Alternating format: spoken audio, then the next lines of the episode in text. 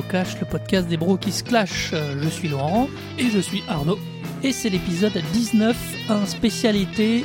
Même si c'est la fin d'été, on va faire un peu l'été indien parce qu'on le mérite, malgré le. La météo pourrie. Voilà.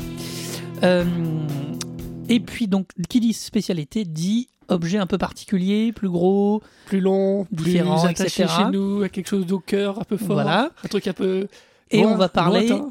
D'une galaxie lointaine, très lointaine, puisqu'on va évoquer la sexalogie. C'est ça qu'on dit? Je sais pas, on va Bon. parler de Star Wars et des six films Des existants. six films existants de Star Wars.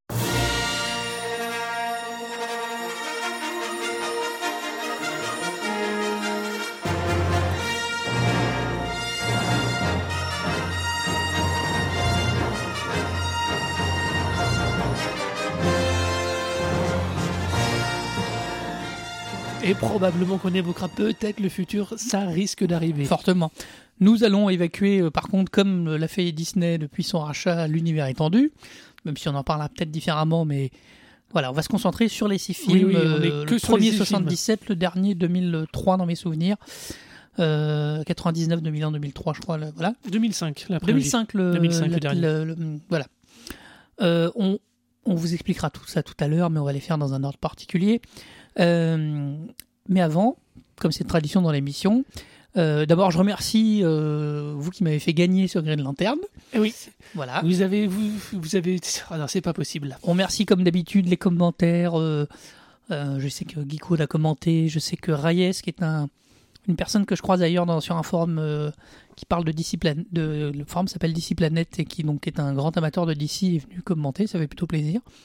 Donc voilà, après les habituels, on- vous êtes toujours, euh, c'est toujours un plaisir de vous lire. Spécial dédicace à Monsieur Obi, hein Voilà, oui oui, qui fait des bon, qui, qui n'aime pas John Stewart, c'est ça ok. Non, Non, c'est- justement. Lui il aime qui bien. soutient John Stewart. Bon. Enfin, vous irez lire ça dans les commentaires. Euh, mais avant, comme d'habitude, nos coups de cœur. C'est parti.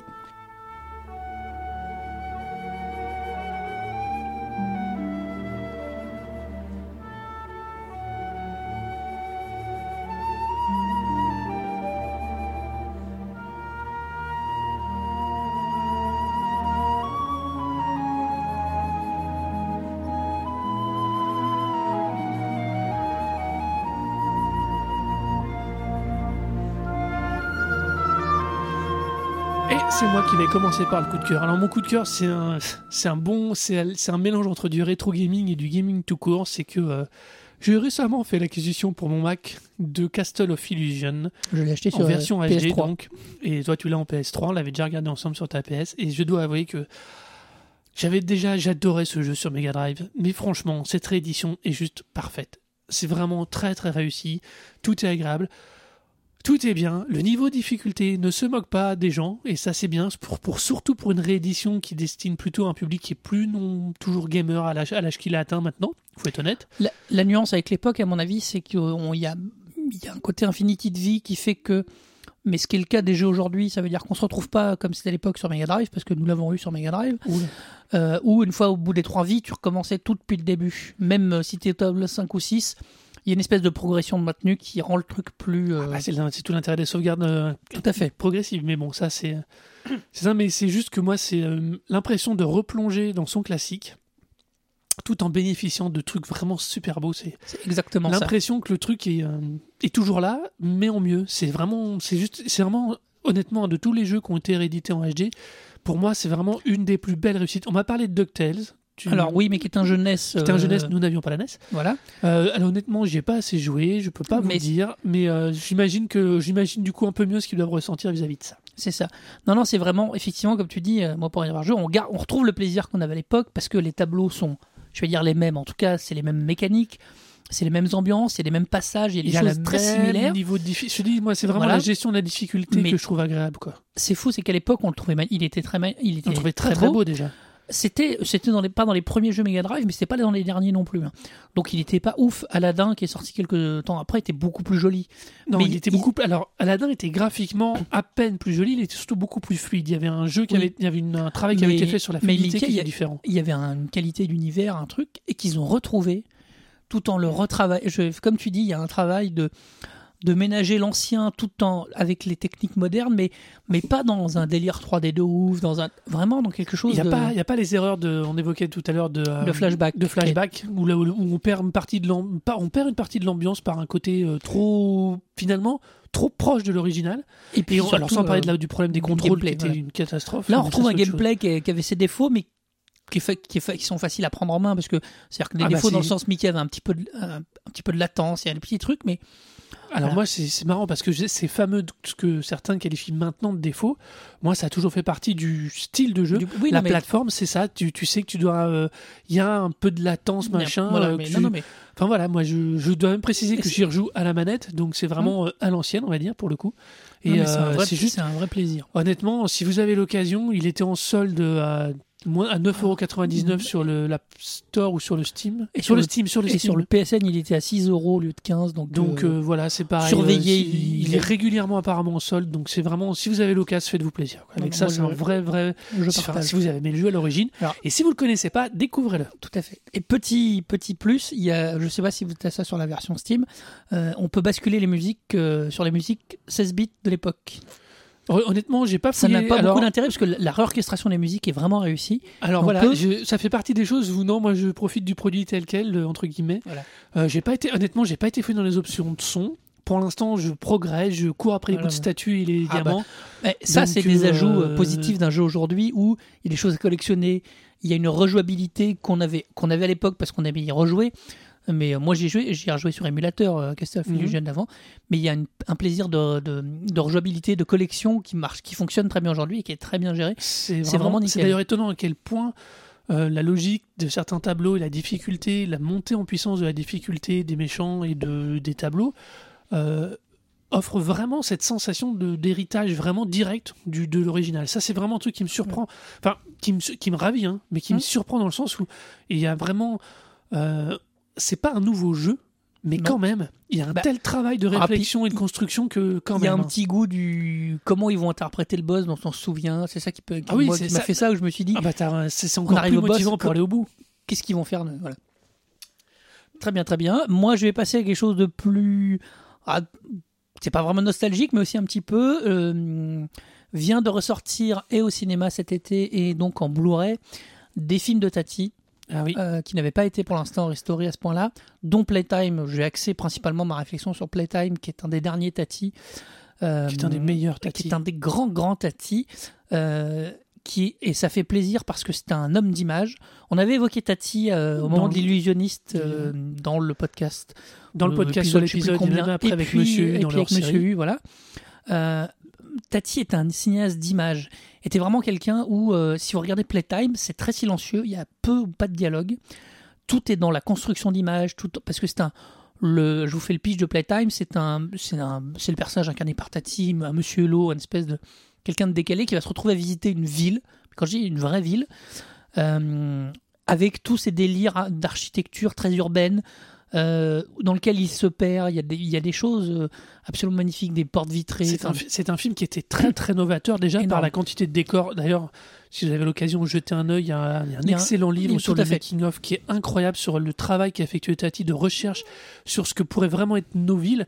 Et quand vous voyez euh, la date de Playtime, c'est 64, je 64. crois, comme ça. si vous voyez ce film, regardez les décors et regardez ce qui vous entoure, vous verrez à quel point les intentions de décor est incroyablement visionnaire, Et- mais incroyablement à très très de façon très poussée. hein. Voilà. Et pourquoi le plaisir de le en Blu-ray, c'est que c'est beaucoup de détails, de petites gags. Alors, c'est pas, euh, vous n'allez pas vous rouler par terre tout le long, mais c'est vraiment, C'est pas les Euh, frères Zucker. Hein. non du tout, mais c'est vraiment quelque chose euh, montrer que le cinéma français, y compris, était innovant, avait une force, une puissance qu'on n'a pas retrouvée sur certaines choses depuis, mais après, on a- il y a des héritiers. Et je trouve ça enfin intéressant que, euh, que le cinéma français ressorte ses classiques en Blu-ray. Moi, je suis très malheureux, moi qui suis amateur du Blu-ray ou de la haute définition, alors après le format, peu importe, mais de j'aime me faire plaisir avec des beaux films que j'ai en Blu-ray. Je trouve beaucoup de, films américains. Je trouve beaucoup de films modernes ou des, des classiques américains retravaillés. Il y a, on voit souvent maintenant des versions avec vrai, un, vrai, un vrai boulot. Quand ils ont sorti Apocalypse Now en Blu-ray, enfin voilà, des choses où il y a un vrai plaisir d'y retourner. Et je me dis, enfin, le cinéma français se penche sur son patrimoine. Il y a des choses, Et des choses magnifiques. C'est c'est édité par Criterion. Donc voilà, et qui euh, qui a pas ressorti que Playtime, hein, qui a ressorti beaucoup de Tati. Je trouve Tati intéressant parce que vraiment tout est graphique chez Tati. Vous voyez mon oncle, vous voyez Ah, c'était vraiment. Un- Euh, Tu nous offres un coup de cœur qui est pas mal pour faire ensuite la transition avec le sujet du podcast parce que Tati était vraiment un faiseur d'images. ah, complètement. C'était vraiment Voilà. un raconteur d'histoire, mais euh, de façon avec des images. et c'est très, très. C'est quelqu'un de très, très fort. Il a tourné Jour de fête dans les années tout début des années 60, je crois, en couleur. Parce qu'à l'époque, Kodak avait, je crois que c'est Kodak avait euh, développé une caméra, je crois, couleur, sauf que personne n'a réussi à développer correctement les bandes après. Il a fallu que la fille Tati, euh, bien des années plus tard, retrouve ces rushs-là et puisse enfin montrer le film. Euh, le jour de fête était sorti dans les années 90-2000 en couleur, comme le, comme le voyait Tati. Et voilà, et c'est montrer que on reproche souvent au cinéma français, à raison souvent d'être bavard, d'être un télo, de manquer d'images, surtout chiant. de ne pas avoir de faiseur d'images. Ah, ça. Tati en faisait partie, et c'est très important. Dans le même truc, et je finirai mon coup de là-dessus, euh, sont ressortis trois belles bandeaux en Blu-ray Euh, Le Magnifique, L'Homme de Rio et euh, Les Tribulations d'un Chinois en Chine. Alors, honnêtement, c'est quand même parmi les trois meilleurs Bah voilà, Belmondo, c'est des confondu, très bons hein. mélandos. Alors, on, on trouve aussi des belles mandos avec beaucoup de décors, des choses très belles. Et voilà, je trouve important qu'on ait accès un, au patrimoine français qui est truffé de bons films, enfin dans des qualités optimales et vraiment dans quelque chose de fort. Voilà, mais Tati, vraiment, ça vaut le, le, Blu-ray sert le propos euh, plus que des films modernes qui sortent en Blu-ray ou euh, qui sont déjà à peine tournés pour la télé. Enfin bon, Voilà. Voilà. Eh bien, après Donc ces voilà. deux coups de cœur un peu rétro, euh, rétro plaisir, eh bien, euh, passons à la vitesse lumière. et on va passer au clash. Ce podcast est susceptible de contenir des spoilers sur l'objet présenté.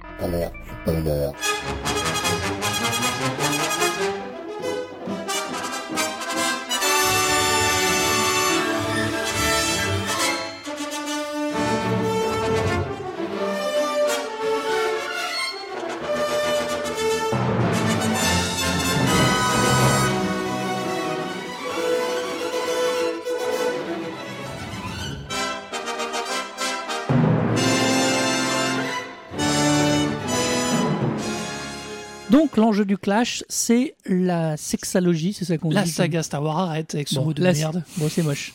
Ouais, euh, j'aime bien parce qu'on a, c'est quand même à cause de Star Wars qu'a été popularisé un mot qui n'existe pas, qui s'appelle la prélogie. Ça ne veut rien dire. Non, c'est une invention. C'est C'est une, une invention. C'est une invention pour comprendre qu'on parle de la trilogie précédente ou de, la C'est trilogie une invention marketing très réussie. entre la prélogie. préquel, qui est déjà un truc. euh, le mot préquel est déjà une invention pas, cinématographique. bizarre, oui. C'est-à-dire que c'est une séquelle. Normalement, la séquelle, c'est ce qu'il y a après, c'est ce qu'on subit, c'est le traumatisme. subit, oui. Voilà. Euh, on a inventé la préquelle. Il y a des fois, ça se justifie. On verra là, ici comme il a que, fait voilà. trois comme il a fait trois traumatismes avant, il a fait une préquelle. Donc voilà. Donc nous allons traiter les films dans leur ordre chronologique de sortie Sortie. cinéma. Donc on va faire euh, brièvement le, les dates. C'est 77 pour le premier, donc StarArs The New Hope, Nouvel Voilà. Espoir. 70, 81 81 pour l'Empire contre-attaque. 83 83 pour le retour du Jedi. Jedi. Et puis après 99 pour la menace fantôme.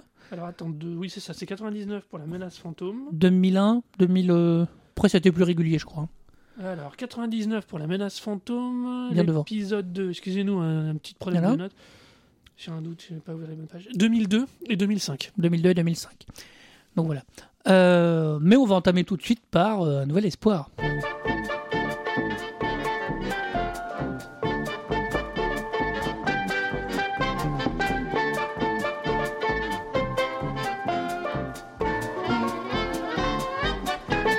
Non, Star Wars. De Star Wars. Eh oui, parce que en 1977, quand sort Star Wars, Star Wars. Star Wars ou la guerre des étoiles en France et au Québec. Et donc à l'époque, on avait, euh, c'est quand même quelque chose. Alors, je ne sais pas combien d'entre vous qui nous écoutent l'ont vu en salle celui-ci. Euh, vous devez pas être des À part, à part Hervé Coiral, je vois pas. un. Euh, c'est méchant parce qu'en plus il a le même âge que moi et puis je te rappelle que euh, Ah non. Hein non, mais je t'aime, Hervé. enfin voilà donc c'est euh, juste ce film démarrait quand il sort en 77 c'est une révolution personne n'y croit les, les studios n'en veulent pas Il Pas trop. pas trop il a il a du mal à monter le financement et d'ailleurs pour montrer à quel point lui il y croit il leur dit mais vous inquiétez pas hein, je vous touchez vous toucherez que sur les salles je garde tout le merchandising c'est pas vous qui investissez les studios Voilà. sont très heureux ils investissent et l'histoire est écrite L'histoire surtout fait de Lucas un cinéaste indépendant. indépendant, indépendant grâce au merchandising autour de ces films. Et ça, c'est une révolution dans l'industrie Hollywood à ce moment-là. Parce qu'on parle beaucoup de choses autour de ce film, mais euh, sous- ça fait partie du ça nouvel fait Hollywood, appelait le du nouvel Hollywood. Euh, la deuxième chose après autour de ce film, c'est bien évidemment les effets spéciaux, et à ce niveau-là, euh, il marque une, vraiment un, un tournant parce que à la même époque sort le mal aimé, le mal estimé Flash Gordon. Avec une BO de mérite. Queen absolument géniale. Ouais, mais alors, qui est dans une direction artistique beaucoup plus kitsch quand même. La direction artistique est kitsch, le jeu est d'époque. Quand on faisait de la SF à l'époque, on faisait ça. C'était quand même un très gros budget parce qu'il y avait Non, non, que mais- des acteurs connus. Euh, mais Star Wars en sortant au même moment avec un côté dix fois plus réaliste dans le traitement. Je dis pas nécessairement dans le sujet. Faut être super clair. Oui, non, mais on, Dans le traitement visuel, euh, amène un truc. Euh, typiquement, on est pour moi dans ce qui fera, ce qui fait, fera et fera toujours la puissance absolue de ce premier épisode qui donc a été rebaptisé au fur, et à me- au fur et à mesure des rééditions, l'épisode 4, A New Hope. Euh, ce film est, même avec les effets rajoutés, même avec les trucs, il y a quelque chose dans ce film, dans son traitement graphique, dans son rendu graphique, qui le rend. Juste, tu ne peux pas ne pas rentrer dans l'histoire. La preuve, tu rentrais au milieu d'une histoire, au milieu d'un contexte, tu rentrais dedans et tu et tout de suite étais plongé dedans. Petite anecdote aussi, puisqu'on parle de la manière de rentrer dans les films, la méthode de choix, le choix d'entrer dans les films de narration de Lucas est aussi une énorme révolution. Il démarre un film en disant, en balançant du texte et en disant voilà la situation et c'est parti. On ne, C'est- on, on ne reparle Alors, jamais du contexte au sens large, une, tout au moins dans les trois premiers. c'est une vraie Et, force euh, de. et c'est une vraie qualité. de alors, on, va l'appeler l'épisode 4, hein, tant pis. C'est une vraie force de l'épisode 4 de d'être plongé. ah, Effectivement, son long, te- son long texte d'introduction, on va dire son texte d'introduction, court des six. euh, permet effectivement de démarrer un truc sur euh, un vaisseau qui poursuit, d'avoir, de rentrer tout de suite dans son action. Et tout au long de, du premier film, de l'épisode 4, même on va dire de la première trilogie, mais on va parler de l'épisode 4, Mhm. euh, il rentrera dans ces lieux, il rentrera dans, ses, dans son sujet tout de suite, sans, sans traîner. Sans, voilà. On rentre tout de suite, on nous explique qu'il y a un empire, il y a des rebelles, paf, et on voit l'empire qui poursuit les rebelles. Euh, ensuite, on voit Luke et on arrive sur euh, Tatooine. Euh, il rencontre. Tout va très très vite. Le film va très très vite. Il va très très vite parce qu'effectivement, Lucas n'a pas les moyens de montrer tout ce qu'il veut. Donc il doit nécessairement nous montrer que les scènes importantes, que Voilà. les éléments fondateurs, on va dire, par rapport à, ces, Tout à au, fait. à- au monomythe du héros, donc qui incarne parfaitement Luke. Alors évidemment, oui, on Euh, on n'a pas fait le pitch, mais enfin, euh, est-ce qu'il y a besoin oui, si vous avez le pitch, euh, tapez Wikipédia, Voilà, enfin bon. sans méchanceté. Non, non, Mais on est vraiment là, euh, c'est cette façon de raconter qui est génialissime, et c'est en ça pour ça que malgré tous ces efforts euh, d'uniformisation graphique avec la prélogie, l'épisode 4 reste absolument génialissime à suivre, à regarder. Les quelques plans de transition numérique qu'il a rajoutés, euh, finalement, sont pas plus malvenus parce qu'il pose juste au moment où il faut le contexte un petit peu plus. Genre l'arrivée sur Moses Lee, honnêtement, pour ceux qui ont vu, qui se souviennent encore de la première ver- de l'original, on avait euh, Luke, Obi-Wan, euh, R2D2, Z6PO et le Speeder en dos en haut d'une rocher qui disait Regarde, c'est là-bas, Moses Lee. Plan de retourner, tu voyais une ville, mais ça aurait pu être n'importe quoi, n'importe où au milieu, au milieu de la Presque, et puis après, je les voyais au milieu. Et après, tu les voyais arriver. Ce, avais le fameux contrôle. Ce ne sont pas ces droïdes Voilà, que vous cherchez. Il y a pas, il y a pas de- le fond est très, l'arrière-plan est très réduit. Mhm. Et après, c'était directement la cantina. Donc, euh, c'est quelques plans de liaison rajoutés là sont pas gênants. Ils permettent surtout de bien recontextualiser euh, Moses Lee oui, oui, parce de que manière à lui donner son caractère si particulier. De- pourquoi tous les brigands, dangereux, pourquoi voilà, tous les bon. machins, Bon. et qui refera écho et qui une fois remis dans la perspective des six films, bah renvoie à l'univers de d'Anakin au tout début dans les dans l'épisode 1 Oui. c'est il y a on va venir quand même au nœud du problème qui est que ce film est un vrai film de cinéaste et de réalisateur Alors, Lucas est un cinéaste qui, à l'époque, a fait euh, American Graffiti, juste avant, je crois, oui où il me semble que si je trompe, où il y a Harrison Ford, je crois, oui qu'il a récupéré comme qui était menuisier à l'époque euh, sur les décors, très connu. Et il a fait THX 1138, qui était un film, euh, à mon avis, qui frisait le côté un peu étudiant, c'est son science-fiction. film de euh, c'est son film de sortie de- voilà. d'études Euh, moi, je trouve, et je le redirai souvent au long de ce podcast, que Lucas n'est pas un bon réalisateur. Euh, Lucas, là, pour son épisode 4, sert un propos euh, par, des, par des belles images. Lucas était quelqu'un qui, a des, qui, pour moi, a des idées de scènes formidables, des visions, quelque part. De, euh, ça peut être euh, deux personnes qui se battent avec un sable laser. Voilà, c'est une Alors- vision. Ça peut être l'étoile noire, ça peut être des choses comme ça. Euh, Les images de l'épisode 4 sont pas ouf. Il a ces fameuses transitions euh, très 70 avec des balayements, des balay- Mhm. balayages verticaux, horizontaux ou en diagonale. Euh, je pense qu'il a été pas contraint, mais à l'époque, comme il filmait des maquettes, l'attaque de fin, de la tranchée, des choses comme ça. Il y a quelques très beaux plans, mais ils étaient extrêmement contraints par la technique de l'époque. Donc, Alors, ils ont fait énormément d'innovations techniques euh, sur ce film, euh, justement avec des caméras euh, téléguidées à l'époque, déjà à l'époque, des espèces, des, des- même des effets de post-production avec des multicaches. C'était alors c'est je recommande, le, comme on développera pas ça aussi long, euh, Split Screen, euh, le podcast d'Hervé Mhm. Quaral, Olivier In the Blix et de Gilles Dacosta. On fait un épisode sur cet épisode 4. sur cet épisode 4 et les effets voilà. spéciaux et tout ce qu'ils impliquent. D'ailleurs, on mettra peut-être en lien du coup à l'occasion Oui, sur le ouais. blog. Euh, si jamais euh, tu es tout à fait d'accord avec toi sur ce point-là, c'est que Lucas est un homme de scène. Il imagine des scènes, il imagine des moments, et je pense que c'est le, et qu'il imagine même, à mon avis, la réalisation de ces moments, et que c'est la façon de lier parfois qui peut lui poser des soucis. Si tu te, si t'as, si t'as l'occasion, je te conseille de re-référer au storyboard de l'époque. Oui. Euh, et c'est très intéressant de comparer son écriture de storyboard de l'épisode 4, de l'épisode 5 et après de l'épisode 1. Mhm. Euh, l'épisode 1, c'est pas lui qui fait les storyboards, à ce moment-là, il les commande, ça veut dire qu'il fait, il pousse des notes vers des gens qui lui font les storyboards pour lui, qui racontent l'histoire, qui racontent les scènes à sa place. Dans l'épisode 4, c'est lui qui fait son storyboard avec, euh, avec quelqu'un d'autre dont le nom m'échappe complètement. Euh, c'est ça m'embête, mais bon, et c'est beaucoup plus intéressant parce que tu vois justement que lui travaille beaucoup sur les mouvements d'entrée et de sortie, sur les et très peu sur le mouvement de caméra, mais sur les mouvements d'entrée et de sortie de Bah. champ. C'est très intéressant parce que Mhm. il savait déjà à ce moment-là que le plus compliqué pour lui, ça allait être les mouvements de caméra. Oui.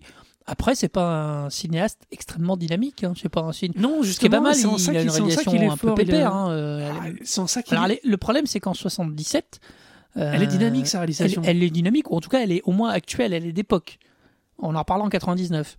Euh, après, euh, parce qu'on on va balancer pour une fois, on va pas faire euh, scénario, on mélange un peu les deux. C'est vrai que tout le scénario. Alors, le scénario de l'épisode 4 et 5-6 est basé sur le fameux monomythe de Campbell dont on a déjà évoqué. Ça veut dire le héros, le mentor, l'objet, le... etc. Euh, à l'époque, Lucas ne développe pas. C'est une des forces du truc, c'est qu'il prend pas le temps d'expliquer son univers. Peu.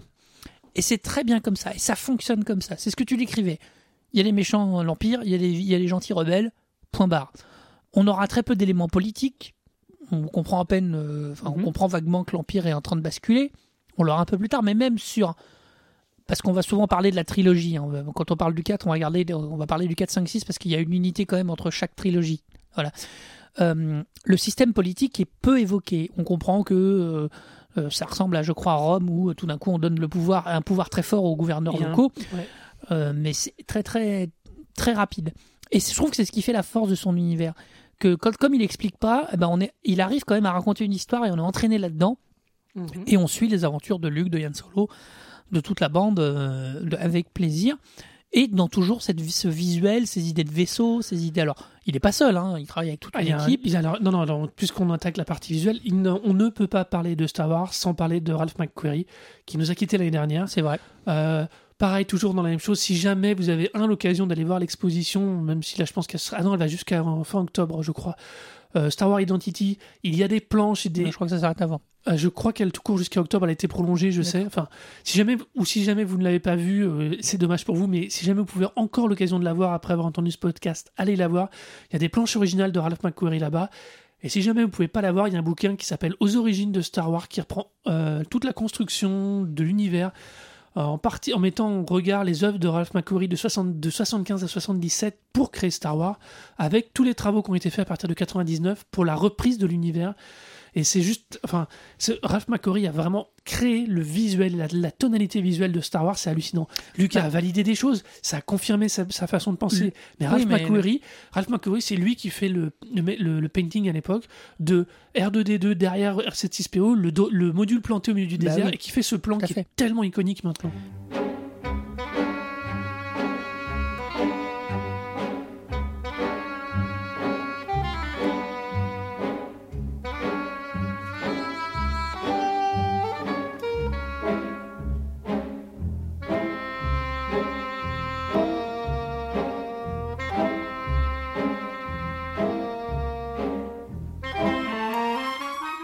Alors, ça, me- ça me permet, tu as abordé un truc qu'on va aborder aussi tout le long, de voir qu'à l'époque, le cas est entouré. Voilà. Extra- il est moins entouré qu'il ne sera après. Ah non, non, non. Il est entouré, mais surtout, il est, il n'a pas encore le poids pour euh, prendre seul ses décisions. Il peut être contesté. Ça veut dire que je pense Mhm. que Lucas, il a une vision, il l'a toujours dit, il aime les sériels. Quand il travaillera sur Indie avec Spielberg, il y a un goût du sériel des années 50. Il, il, il rêvait de faire un espèce de Flash Gordon, c'est un film qui lui plaisait, etc. Je pense qu'il a été entouré par des gens, par McQuarrie par exemple. Euh, je me demande si McCallum n'a pas produit aussi à l'époque Si, si. à des gens en capacité de lui dire Ouh là là, est-ce que tu crois que ça c'est une bonne idée vraiment? Et de cadrer pour avoir un univers qui est, qui est pas kitsch. Voilà, moi je trouve la grande force de l'épisode 4, c'est que c'est pas kitsch. Le vaisseau, le Faucon Millennium, il est pas kitsch, il est très réussi. Tous les vaisseaux, il y a une tonalité de gris, il y a une tonalité sombre, il y a une tonalité un peu euh, sale que je trouve très réussie, euh, qui, où il arrive vraiment à transformer, à vraiment à garder ce ton-là. Si je vous dis tout ça, c'est bien qu'à un moment il va les perdre, hein, tout ce, ce Pour problème-là. info, c'était Gary Kurt, c'est pas euh, Rick C'est pas McCallum Rick qui arrive après, qui tout, après, qui ouais. arrive, je crois, Ouais. sur le deuxième, qui, qui l'aide à la production. Mais faut- comme je dis, il faut pas oublier qu'à l'époque, le montage de ce film a été compliqué. Donc Lucas, s'il veut le réaliser, il sait aussi qu'il doit faire des concessions. tout à fait. Le film sort, car- carton absolu. Bah, c'est vrai qu'on n'avait jamais vu ça et qu'il a marqué une génération Mais entière. c'est très très important de dire ça, carton absolu. Et Lucas en avait, avant même la sortie du film, il fait une licence, un licensing sur les personnages avec Hasbro. Le film sort, cartonne, les jouets sortent, Bah oui. cartonne. Donc Alors- Lucas se retrouve, dans, comme tu le dis, dans une situation qui est très particulière pour un gars qui a fait des cinéastes deux films, deux films, dont Ou trois, un, oui, dont un qui lui donne son autonomie à vie, il le sait pas encore, mais presque à vie, pour produire et faire les choses comme il le veut. Bien évidemment, la mise en branle de l'Empire contre-attaque démarre. Alors, sachant Euh, qu'à l'époque, il avait déjà écrit. Les Il trois, avait déjà écrit- les trois premiers scénarios étaient écrits et il y avait énormément de notes sur ce que deviendra la prélogie. Voilà, tout à fait. Il choisit, et à un moment, il, tout, il choisit de prendre cette partie-là. À l'époque, il savait pas qu'il en allait faire un deuxième. Il aimerait bien, mais il choisit cette partie-là à raconter. Il avait, euh, il choisit, donc oui, il avait d'abord posé des notes qui posaient l'intégralité, paradoxalement, de l'univers qu'il ne présente pas. C'est ça qui est absolument génial dans l'idée. Voilà. Ah, Et si on a oublié, il- on a oui, oublié un petit truc, vas-y, pardon. Vas-y. On a oublié un peu de casting qu'on va retrouver pendant les, les trois premiers films ou presque. Euh, globalement, il pioche des inconnus. Mark Hamill. Euh, alors, Carrie Fisher est connue, mais c'est la fille de Debbie Reynolds qui joue dans Singing in the Rain. Mais c'est pas des acteurs qui ont un gros palmarès. Harrison Ford est encore très jeune. Il a, c'est un des premiers rôles qu'il a fait American Graffiti. Oui. C'est après qu'il deviendra l'icône qu'on connaît. Alors, sauf qu'il les appuie quand même avec euh, Ah bah il nous sort. Sir, euh, Alec Guinness, et puis en Moff Tarkin, on a aussi euh, Peter Cushing. Peter Cushing, qui sont on des acteurs aussi plutôt confirmés. on a aussi James Earl Jones qui fait la voix de Dark Vador dans tout le Oui, doublage voilà. anglo-saxon. Non mais il n'y a pas que lui, si tu as raison, le- l'idée qu'a Lucas, c'est qu'il va utiliser des acteurs euh, entre guillemets secondaires mais qui ont un gros gros métier, Oui, genre avec McGuinness. Avec euh, McGuinness, il n'est pas en fin de carrière, mais presque. Voilà, Anthony Perkins, voilà. tout ça. Anthony, euh, voilà. Et par contre, il, il utilise trois jeunes de son âge, techniquement, à part Ouais, Harrison ouais. Ford qui est un chouïa plus vieux que la moyenne, mais qui est dans l'esprit de, de ces gens-là, et il les booste. Ok, ce casting va, être, euh, va devenir culte. Alors, est-ce que c'est le casting parfait Il Oui, parce, que, oui parce qu'il les a bien choisis pour leur rôle et pour l'instant, il les dirige plutôt bien parce que dans le sens où Luke est un peu ingénu, ça marche. euh, Ford euh, Solo doit être plus âgé parce que c'est la caution adulte. Euh, Leia incarne quelque chose. C'est aussi la caution de, de décalage naïf. par rapport à la quête de Luke. hein. C'est l'hum- c'est l'humour. Ça veut dire que pour l'instant, ça va être le Yann Solo va être la caution humoristique des trois premiers films, euh, dans un humour adulte qui regarde un peu tout ce que fait Luke avec rigolade. Euh, quand Luke, et il y a des entraînements, enfin, quand Luke découvre la Force avec euh, Obi-Wan. euh, Il- il, fait les répliques en disant mais ça vaut pas un pistolet laser euh, voilà. Bon il a un décalage par rapport à ce qui se passe. J'en parle aussi parce que à un moment ça va disparaître beaucoup plus tard et ça va poser des problèmes. Enfin, moi je trouve que l'épisode 4 est un bon film tout à fait réussi qui a marqué une époque parce qu'effectivement rétrospectivement ça reste un super divertissement rigolo avec qui effleure par contre un univers voilà mais qui l'effleure euh, sur le début et donc effectivement forcément il met en branle une suite Et puis il la met en branle très vite parce qu'on s'est un petit peu trompouillé sur les dates. C'est 1980 l'Empire. l'Empire- 80, j'ai dit 80 tout à l'heure. 80, c'est Bon. l'Empire Strike Back, donc c'est 80. Donc c'est vraiment directement après la sortie du film, quasiment il, re- il rentre, euh, vu le résultat, il rentre en production, en pré-prod et en production. Lucas euh, a, a très vite compris, après le premier film, qu'il avait du mal à suivre et la réalisation et la direction générale, la direction artistique. Il veut se concentrer sur l'univers, c'est ce qu'il déclare lui, hein, lui-même en tout à plus. fait Et il embauche Irving Kirchner pour réaliser l'Empire Strike Back.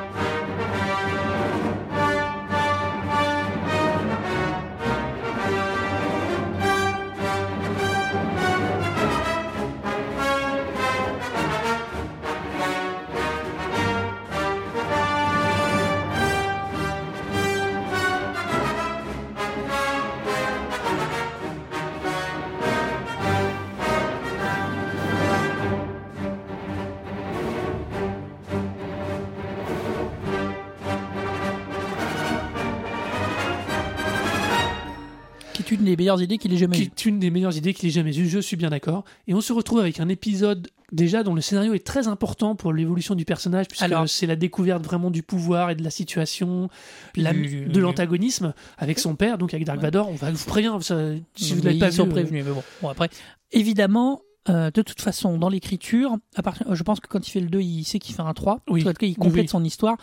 Un acte 2 est toujours plus sombre parce qu'on sait que ça ne doit pas forcément finir sur du positif. Parce que ça peut s'arrêter. Donc, un acte 2 est forcément, et dans une trilogie, dans une histoire en souvent découpée en 3, on a un acte 2 qui peut être plus fort parce que plus sombre. Cette logique-là de côté difficile. sombre en central, c'est parce que tu fais référence à la structure classique d'un opéra ou d'une pièce de théâtre. Tout à fait. À partir, ben, on est donc bien d'accord. Donc c'est là où moi, le, la, la- vraiment l'intelligence et la force de Lucas ressort, c'est que dès qu'il sait qu'il en fait plus, il reconstruit de façon classique quelque chose qui est dans Ah, un univers a- complètement de ouf. Il y a rien, Et- de- je suis méchant, il y a rien de novateur dans le sens où on parlait du monomythe, donc la, ré- leur exploitation de la mythologie très ancienne, même si elle était, euh, voilà. Euh, Lucas est un malin, il connaît ses classiques dans le- tous les sens du terme, euh, donc il sait intelligemment, comme tu dis, réinterpréter ça. C'est plus que ça. Je, il, est, il arrive. il a- et on parlera après de la prélogie, mais il a, là, à ce moment-là, il construit vraiment ça de façon absolument géniale. Il construit son truc comme, un, comme un opéra classique, comme un, un pur Wagner, honnêtement. Sachant qu'il est aidé euh, là-dessus par John Williams, qui voilà. fait aussi sa part des films, par des thématiques célèbres, et surtout par la, ce qu'on appelle le leitmotiv, euh, qui est pas forcément hyper utilisé à l'époque. Le leitmotiv est une invention de Richard Wagner, pour l'information. Quelle Qui est- surprise, hein quelle surprise, qui est l'idée d'associer Un personnage à un, thème. personnage. Ce qui donnera toute la puissance. euh, le- voilà. Et c'est donc et on est toujours donc dans cet empire contre-attaque. Soyons clairs, c'est pour l- pour la plupart des grands fans de Star Wars, c'est le meilleur film des six. Ah, C'est le meilleur parce que d'abord il est mieux réalisé que le premier. Parce que qu'il est est mieux même- réalisé que les six, c'est ça que tu veux aller jusqu'au bout. Je, je te- Voilà. Non, mais je te vois dire non, mais Il tu vas être critique méchant. il est, il est, c'est un des mieux réalisés. C'est un de celui qui raconte les histoires les plus intéressantes dans le sens où euh, Luke est confronté vraiment à quelque chose de fort. Il apprend son ascendance. Euh, on a aussi le développement du personnage de Vador, Mhm. euh, qui, était, qui était un espèce de sous-fifre dans le premier, Oui. qui, est, qui, est, qui est absolument génialement dessiné, Mhm. qui est exploité dans l'épisode 4. euh, Du c'est le bras droit du Moff Tarkan. C'est l'espèce, je suis méchant, mais c'est le gros costaud euh, qui est le bras droit du, Mhm. du, de- du cerveau. Vador a pas ce côté cerveau, bon, on verra pourquoi c'est toujours un bras droit d'ailleurs, mais voilà. Est introduit l'empereur qu'on entreaperçoit, On en entreaperçoit. hologramme pour la première fois. Et il y a une- simplement, le film contient, à mon avis, c'est pourquoi c'est le meilleur Star Wars, donc il y a cette dynamique-là. La dynamique solo, le princesse se développe et le couple marche très très bien. Ah, le Euh, c'est Carrie très Fisher, drôle. Harrison Ford, c'est impeccable. Euh, on a la Cité des Nuages qui est une bonne trouvaille. Alors, voilà. La Cité des Nuages, c'est une très bonne trouvaille. La Cité des Nuages de la réédition, c'est un chef-d'œuvre. C'est très bien. il Il, faut- a pu il- ouvrir les fenêtres. Il a pu ouvrir les fenêtres et d'un seul coup, toute la logique de cette Cité des Nuages. Alors, pour ceux qui connaissent l'original, bien sûr, elle est très jolie avec ses murs blancs, machin. Oui, non, mais- mais... avec toutes ces fenêtres, et... alors il y a peut-être trop de trucs qui passent des fois derrière, mais c'est juste parfait. Voilà. Il faut reconnaître à Lucas que dans le cadre de l'Empire contre-attaque, il n'y a pas eu grand-chose à rajouter, mais le peu de rajout, mm, vraiment, mais magnifique Ça l'a- encore non, le ça film de façon incroyable. Alors, il arrive à mener aussi deux choses un peu particulières. Euh, Luc va. Lucas, euh, je sais plus, il racontait ça, euh, décide à la fin du Jedi, du, de- la- du premier épisode, pardon, de tuer le mentor principal, de tuer la Guinée, de tuer Obi-Wan Kenobi. Ce qui n'était pas prévu dès le départ. Non. Sauf qu'il se retrouve en faisant- à devoir faire un deuxième, avec un apprentissage de Luc qui n'est pas fini, sans personnage. Et là, c'est la grosse. Et là, c'est pareil. On, on retrouve le Lucas qui, pour moi, est cette, ce, ce mec, ce génie entre guillemets, bien sûr, euh, par rapport à, à l'univers à ça. Il prend un pari de fou. Il avait dans l'idée, avec McQuarrie, il lui avait dessiné un espèce d'étrange personnage euh, de Yoda. Alors, allez, pour prévenir, si vous voyez l'original, ça n'a plus rien à voir avec la maquette. Mais Il y aura et- beaucoup de- on voit beaucoup la transformation. oui, c'est absolument génial. Et, euh, et d'un seul coup, il va prendre un pari, il va voir les Muppets, il va voir Frank Oz, il lui dit voilà, moi je veux faire ça. Et Frank Oz va. Alors, il le dit pareil lui aussi dans plein d'interviews qu'on croise particulièrement dans des trucs sur des émissions de FX euh, d'une chaîne anglo-saxonne. Il dit Frank Oz est allé à reculons faire Yoda parce il euh, parce qu'il disait il avait du mal à penser que les gens pourraient croire à ce point dans un univers réaliste à un personnage en poupée. Il lui, Et- donne, il lui donne un point important. C'est pas, alors, c'est pas une créature qu'on voit passer. c'est c'est et puis alors, alors, à l'image, elle a, une, un- elle, a, elle a un, un poids énorme, mais c'est la personnalité de Frank Oz qui est dans Yoda. C'est. Yoda, oui, c'est Yoda, c'est la voix de Frank Oz, c'est Yoda et Frank Oz. C'est euh, si Yoda a cette apparence, ce style, ces, même ses mimiques, cette façon de bouger, au début. ouais. cet humour complètement zarbe, c'est Frank Oz. C'est quelque chose qui amène Oui. Frank Oz. J'avais vu dans le Je crois que c'est un documentaire où ils reviennent 20 ans à la, pour les 20 ans du film, 20 ou 30 ans, je sais plus.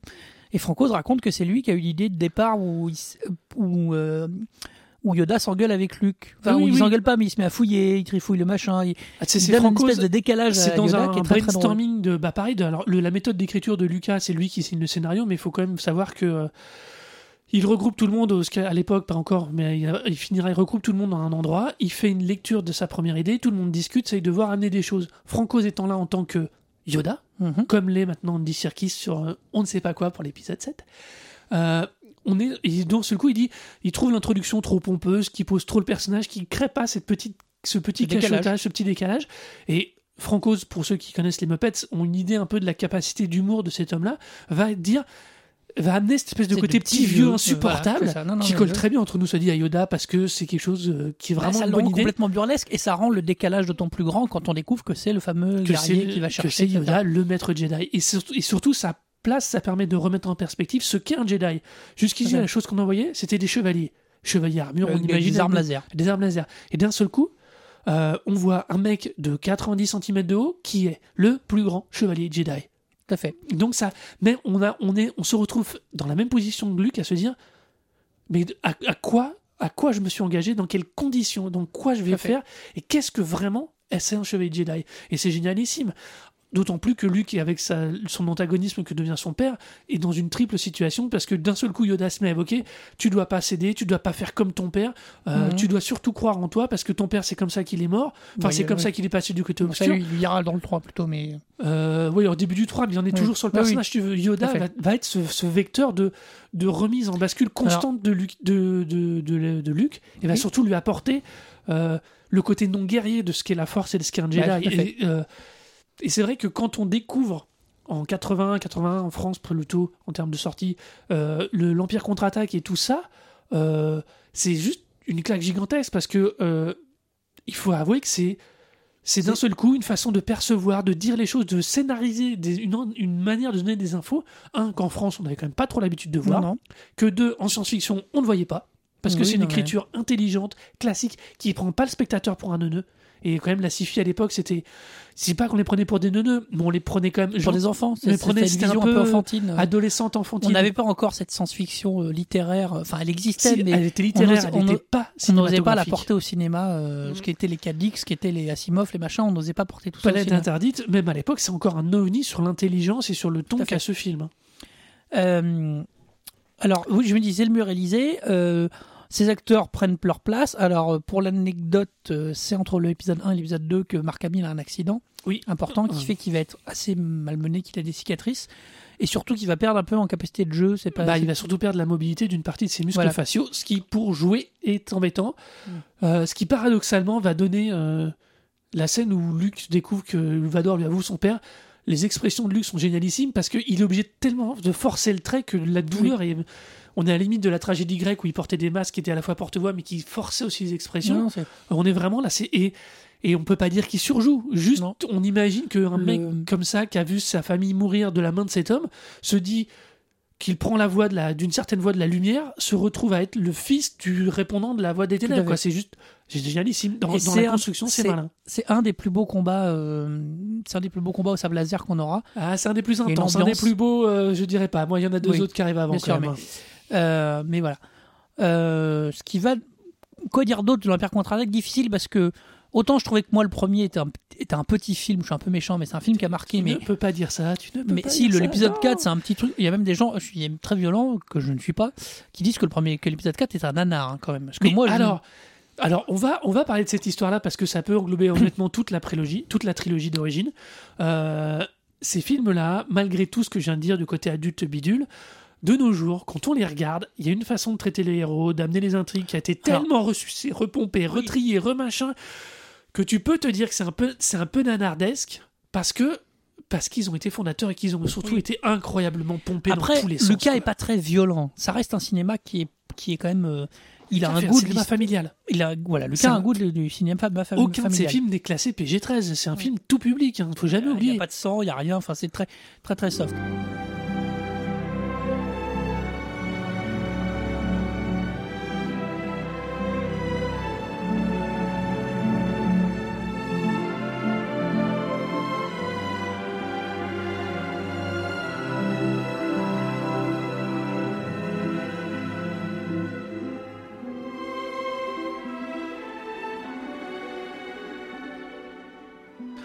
Le 2 est plus sombre, mais ça reste. Mais alors, à la limite, le 2, c'est dans les thématiques sombres, Mhm. mais ça reste quand même euh, très grand public. Mais le 1 est tellement léger, enfin, assez léger que.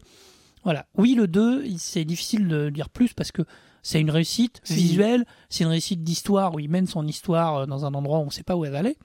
C'est le, alors le paradoxe de ce 2 que tout le monde s'accorde Enfin, à dire 5, qu'il pardon. est de, de l'épisode 5 donc de l'Empire contre-attaque que tout le monde s'accorde à dire qu'il est une, vraiment une parfaite réussite, c'est qu'au final, ça, pour Lucas, ça a été sûrement le film le plus compliqué pour lui, à titre personnel, à, ré- à- à obtenir ce qu'il voulait, parce qu'il Ah, a ça- passé son temps à s'affronter avec Kevin Kirchner sur les choix de réalisation, parce qu'il n'était absolument pas d'accord. Ça va amener, ce, ce conflit va être très très important pour la suite, et pour toute la suite, parce que Oui. pour le retour du Jedi, on vire, alors que normalement il était prévu, Kevin Kirchner, il va être dédommagé et dégagé, et on prend Richard Marquand, Qui est un yes man, qui est un, fan. putain de yes man, ça je suis bien qui d'accord. est un Pour- fan, alors un yes man de Lucas. Vu que Lucas est toujours maître de son bateau, euh, il prend un mec qui est un fan et qui va faire exactement ce que Lucas lui dit.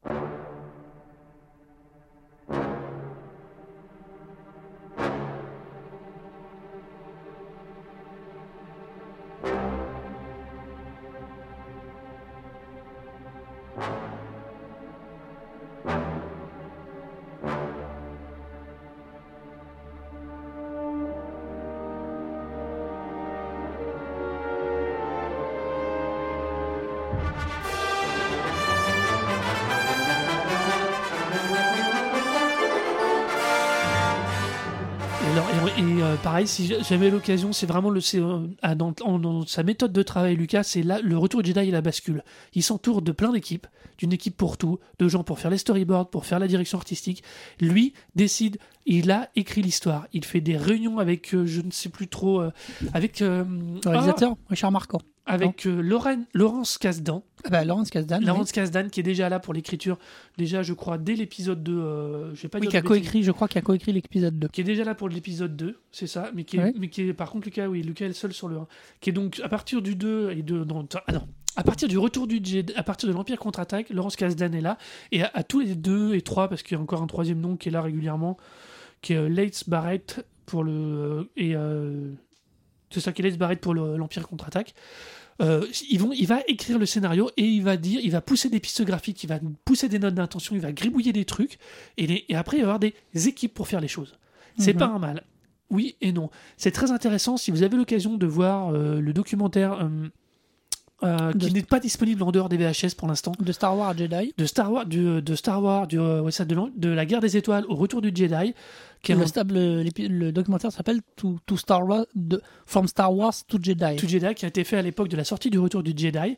Il est très intéressant de voir parce qu'on a le, le chef des équipes des effets spéciaux. euh, Vas-y, On va faire donc qui, qui parle et euh, qui dit euh, le problème qu'on a eu sur le Retour du Jedi, c'est qu'on avait plein de gens avaient vu les deux autres films, ils étaient comme des fous de travailler pour Stan Lucas et le problème c'est que quand on leur demandait des maquettes, ils vous sortaient des feuilles d'aluminium et du métal pour, pour faire les coques de vaisseau, là où du bois peint aurait été suffisant. Le, le- le plus gros le plus gros souci qui comme il le dit qui lui a eu à l'époque en termes de gestion des équipes, ça a été de leur dire on se calme, on fait comme avant. C'est pas parce que c'est Star Wars et que c'est ça. Il faut garder les bonnes techniques. Mhm. C'est d'ailleurs une des richesses, même quelle que soit la version qu'on voit des films, c'est que les effets spéciaux sont d'une qualité constante sur toute Ah bah la ça. trilogie. Bah, a inventé, il a inventé euh, autour de, tout au long de ces trois films, il a inventé des techniques de son, de prise d'image, d'ordinateur. Enfin voilà. Oui, oui, il a, il a il a généré numérique, il, a créé ILM, ILM. Indus- Industrial Light and Magic est une création de Lucas de l'époque. Euh, il a vraiment repoussé tout ça très très loin. Mais il a ça, alors c'est pareil, c'est ce côté génial, c'est que cette méthode de travail avec des jeux d'équipe lui permet du coup de regarder plein de choses, de regarder des idées d'histoire, des idées d'environnement, des idées Ouais. de personnages, mais aussi des idées de technologie. ILM, c'est lui qui le fonde. Il l'amène avec, euh, putain, ça va m'énerver de pas retrouver le nom de cette, de cette mec, mais bon, quand il fonde ILM avec, qui donne l'argent pour, il a la- sa, sa première, son premier achat, c'est des ordinateurs. Alors Oui, qu'à l'époque, quand même, c'était pas ça la Non, référence. non, il a compris le. Et il numérise les caméras, il numérise le mouvement, de- enfin, pardon, il fait en commande ordinateur les mouvements des caméras, toute l'attaque de la de l'étoile de la mort de la fin. de la fin du retour du Jedi est gérée à partir de caméras commandées électriquement, euh, électroniquement. Ouais, ouais. Les mouvements des vaisseaux pour les pour les masques, pour les différents masques est géré comme ça. C'est juste Ah génialissime. Sauf Et que on est qu'en 80. Oui, Euh, 82, 83, peu de temps. 83 après. Sauf que, sauf que, comme tu dis, il se met à, à réfléchir à des univers. Et du coup, on se retrouve avec une espèce d'alignement, je trouve, là, et le, le retour de Jedi commence à poser des problèmes. Euh, où il se dit, qu'est-ce que j'ai pas encore fait? Et là, il se dit, bah, j'ai pas fait la forêt comme je voulais. Donc, il se fait euh, une unité forestière, qui est la lune d'Andor. Euh, et je trouve, moi, qu'il commence à, introduire dans ses films des choses de moins en moins intéressantes. Alors, évidemment, qui dit Retour de Jedi dit Ewoks. Et c'est très mignon, sauf qu'on commence à le. alors, j'irai pas l'accuser de ça parce que je trouve ça un peu excessif. On commence à lui prêter des intentions en disant il fait des Ewoks pour vendre des jouets. Alors, moi, Son je- système de financement en reposant sur ça, c'est vrai. C'est vrai. Euh, il se met à, il se met effectivement à, à créer des trucs. Alors les Ewoks sont un exemple où là, le côté familial prend le pas, je trouve, sur la- le côté sombre qu'avait le le 2, mais parce que l'histoire de toute façon doit se résoudre de manière solaire, parce qu'à un moment ça doit Bah oui. finir en, en, en- en happy end, enfin en tout cas, mieux, on va dire. Euh, et même si le film est efficace parce qu'il conclut quelque chose, l'introduction de, cette- de ces Ewoks, Alors, je vais être je trouve. toi. Alors, on va les dire, on va- Ewoks, on va les- dire, c'est un détail. me oui, gênent moins. Les Ewoks me gênent mille fois moins. Honnêtement, hein, on va, les- on, va, on va commencer déjà à parler. euh, me gêne mille fois moins l'arrivée des Ewoks que l'arrivée de Jar Jar Binks et de Ouais, toute alors. la peuplade des Gungan. Là, dans la, on peut, on peut, il y en a prête déjà l'apparition des Ewoks comme des trucs de marketing. À la limite, vu la manière dont c'est fait, la manière dont c'est intégré, la manière dont Alors, il fait jouer les personnages sûr. et l'intrigue ça ne me pose pas de on souci peut dire puisque que ça devient la composante incontrôlable. Ah le oui, fait voilà, de nous ça. ressortir la même sauce, la même connerie avec Jar Jar Binks et avec les Gungan, Bon. là tu vois, là Non, par non, mais- contre, Alors, le, du coup, le Retour de Jedi est un film euh, qui conclut ce qui avait été entamé. Donc, forcément, les enjeux étant posés, c'est pas difficile de garder une certaine qualité. Euh, je trouve, la- alors, par contre, la réalisation n'évolue pas du tout. Quoi. Ça continue à être réalisé très moyennement. Le combat Oh final, Vador Luke ah non, je sais- alors moi je, je suis désolé mais euh, la mise en scène de- des poursuites sur euh, les jetbikes Oui, au milieu de la oui, forêt, euh, excuse-moi mais c'est juste pas lui, c'est pas lui, c'est des trouvailles de, des, mecs de d'ILM. steady. euh, C'est les mecs d'ILM qui amènent les steady, qui font les steady en accéléré. Enfin voilà, c'est il y a plein de trucs. Mais euh, si tu veux, c'est on peut pas, tu peux pas dire que oui la réalisation est un peu plus plan-plan que ne l'était l'Empire contre-attaque, c'est sûr. Mais tu peux pas surtout dire l'ambiance, c'est beaucoup plus lumineux. Alors évidemment, c'est la fin. C'est a- la fin, on est sur la forêt, on a euh, lumineux oui et non. La, la séquence d'affrontement entre Luke et Vador est quand même bien sombre Oui, oui. avec l'empereur qui est là en train de distiller la, le- la force du côté obscur. Euh, D'ailleurs, cette scène est absolument géniale et à remettre en parallèle une fois que les six films existent avec la scène, la, la conclusion de la scène d'ouverture de hop, que je dise pas de bêtises de la, de la revanche des Sith où ils vont sauver le, la Palpatine. Et oui, tue Doku. Oui, oui. Et à remettre bien évidemment avec le combat entre Oui, Obi-Wan et euh, Anakin à la Oui, fin de, de la revanche des Sith. Tout à fait. Mais euh, sauf que il y a un côté. euh, alors évidemment, on sait que ça va, on se doute que ça va bien finir. Personne ne meurt. C'est la rédemption d'Anakin parce que euh, on n'en a pas parlé, mais à partir du moment où il entame le 2, il décide de faire des trois films. Le fait que Vador, de la rédemption de Vador, et qui marche très bien. Ça veut dire que euh, alors on l'a peu vu dans le premier, mais dans le deuxième, il est très méchant, même s'il dit à son fils qu'il veut le régner avec lui sur la galaxie. Sur le 3, on sent le doute. Enfin, il y a quelque chose qui marche très bien et il le brûle à la fin, dans le sens où il meurt. Et il le brûle comme un Et il à Jedi. côté des Jedi, Obi-Wan et Yoda. Et le l'acteur Sébastien Shaw à l'époque. Oui, mais là, si on va, on, en- Voilà. on se gardera juste la fin pour faire la transition vers l'épisode, hein, ouais. parce qu'il y a plein de trucs à dire. Euh, en tout cas, c'est quelque chose où, oui, l'épisode 3 est réussi. Je trouve qu'on commence à prendre un ton de plus en plus léger, de plus en plus familial. Et ah, je suis pas euh, d'accord. Il y a la, le, excuse-moi, la partie avec le Rancor, le partie avec dans la hutte de Jabba avec euh, le Sarlacc.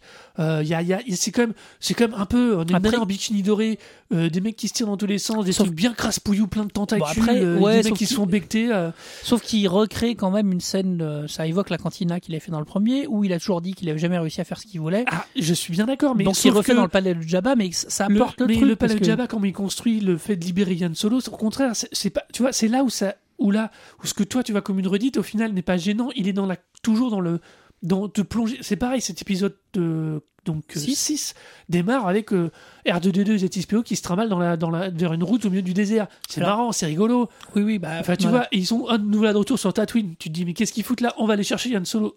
Alors, une fois de plus, tu vois quoi, c'est il est intelligent. Alors après que lui dit que lui dise en interview euh, je voulais faire mieux que la cantina, donc je me suis fait une scène du palais de Jabba. De toute façon, Jabba, ça fait deux épisodes qu'on en entend parler, oui, dans oui, tous les oui. cas, parce que même quand il tue Grido, Grido le vient pour Jabba dès l'épisode 1, quel que soit le montage, Yann shoot first. toujours. Et Sachant de- qu'on on- il réintégrera Jabba dans le premier, ce Voilà. qui n'est pas une bonne idée, mais bon. Et donc, si tu veux, euh, moi, y a pas, ça me gêne pas. Le, ce qui me gêne à la limite presque, c'est qu'il qu'il l'ait dit, qu'il le pose comme disent Ah, je me l'avais raté, du coup, je voulais me refaire une scène de monstre. C'est un peu con de le dire comme ça, surtout que je suis sûr que dans son intention, c'était, ça avait pas l'air aussi bêta qu'il le dit. Tu non, vois je suis d'accord. Je- on, a, on a des conversations autour de certains réalisateurs qu'on dit qu'on des fois du, du mal à, à te faire comprendre la passion qu'ils ont pour leur film et pour leur on va dire, qu'ils viennent de réaliser. Lucas, et je trouve que par moment, sur certaines interviews, il a ce défaut. Ce défaut de ne pas arriver à dire exactement les choses euh, avec la passion qu'il faudrait. Peut-être aussi parce que il doit avoir tellement peur de dire quoi que ce soit, euh, vu la masse de Ouais, fans. Alors, c'est mon avis le contre-coup complet de la première trilogie qui est Lucas va se créer le Skywalker Ranch. Toutes ces, toutes ces unités de production vont se regrouper là-dedans, plus ou moins. On va mettre Oui, non, mais- ma part. Euh, et euh, et c'est vrai que c'est quelqu'un qui a dû vivre quand même, parce que ça devait quand même un moment très compliqué pour lui de sortir, ne serait-ce que n'importe où dans le monde. Ça devait être une des rares personnalités où quand il montrait sa tête n'importe où dans le monde, il était identifié. Ah oui, non, mais... Euh, donc c'est vrai que des fois, en Après- interview, tu sens cette. je me demande si c'est pas peut-être simplement une marque de timidité, cette façon de dire Oui, des oui, fois bah, c'est un réalisateur, peu un acteur. hein, choses. donc, Attends, Après, il conclut. des réalisateurs comme Tarantino ou Rodriguez, c'est quand même des putains de pipelettes. hein. Mm, C'est des cas à part, on va dire. Euh, après, il conclut, euh, il, con- il conclut son, sa trilogie euh, de manière, euh, voilà, il voulait la rédemption de, de Vador, c'est fait. On, Luke apprend sa filiation avec Leia, etc. Enfin, tout est conclu. Le, je le film ne peut être qu'un peu moins fort parce qu'il y a une conclusion qui est attendue. Voilà, on se doute bien qu'il va pas tuer tout le monde. on se Bah doute oui. bien. Donc, euh, c'est ça qui fait que le 5 ressort de, entre le 4, le 5 et le 6. C'est parce que le 4, il fait une présentation où à l'époque, il savait pas qu'il allait en faire d'autres. Donc, c'est très, c'est très faible, Mhm. très simple. Le, le, 2, le 5 est quelque chose de dur parce que on Il y a est tous les enjeux dramatiques à en place. Et les 6, il faut résoudre les enjeux. Bah, il résout les enjeux. Voilà. Bon, après, toujours dans un ton assez léger. On va tout de suite évacuer la réédition et le remontage de la fin et des différents euh, Jedi de la fin. Euh, honnêtement, je... c'est des goûts- là c'est vraiment une question de goût et de couleur. Je trouve ça normal j'aime pas les ait musiques. Je trouve ça normal qu'il ait Lance Eric- euh, C'est bien qu'il ait mis les autres planètes. c'est alors Alors, un, c'est bien qu'il ait mis The Planet. Deux, ils auraient jamais dû changer cette Non, putain la- la de musique musique, fait- naze. la musique fait péruvienne, c'est Les très dommage. péruviens, on s'en tamponne. Et deux, je trouve normal qu'il ait remis euh, donc euh, Christensen à la fin. C'est logique, c'est cohérent Oui, parce oui, que oui, Christensen oh. était le côté bon et il n'y avait pas armé de Bah, Shaw à la la- place. le- C'est triste pour Shaw, même si son visage reste quand on enlève le casque à la fin, non, ce qui est normal. bon, ce que- non, ce qui est. Enfin, euh, il y a un double problème. Il y a un double problème, savoir. euh, parce que euh, Shaw est mort vieux. Enfin, ce qui est compliqué, c'est. Il n'y a jamais d'explication. Et à la rigueur, c'est pas plus mal de savoir s'ils meurent dans leur vraie forme, s'ils réapparaissent dans leur forme où ils meurent, ou. Là, on estime, si on prend la, ce qu'a dit Lucas. Enfin, non, ce que montre Lucas en mettant Christensen, c'est que Vador revient sous forme de fantôme tel qu'il était en tant que Jedi. Ça Bah oui, que ça annule ce qui est voilà. Ce qui est logique, ce qui est parfaitement À logique. mon avis, ça me poserait beaucoup moins de problèmes si c'était pas Hélène Christensen. Mais ça, du coup, on va en parler épisode 2.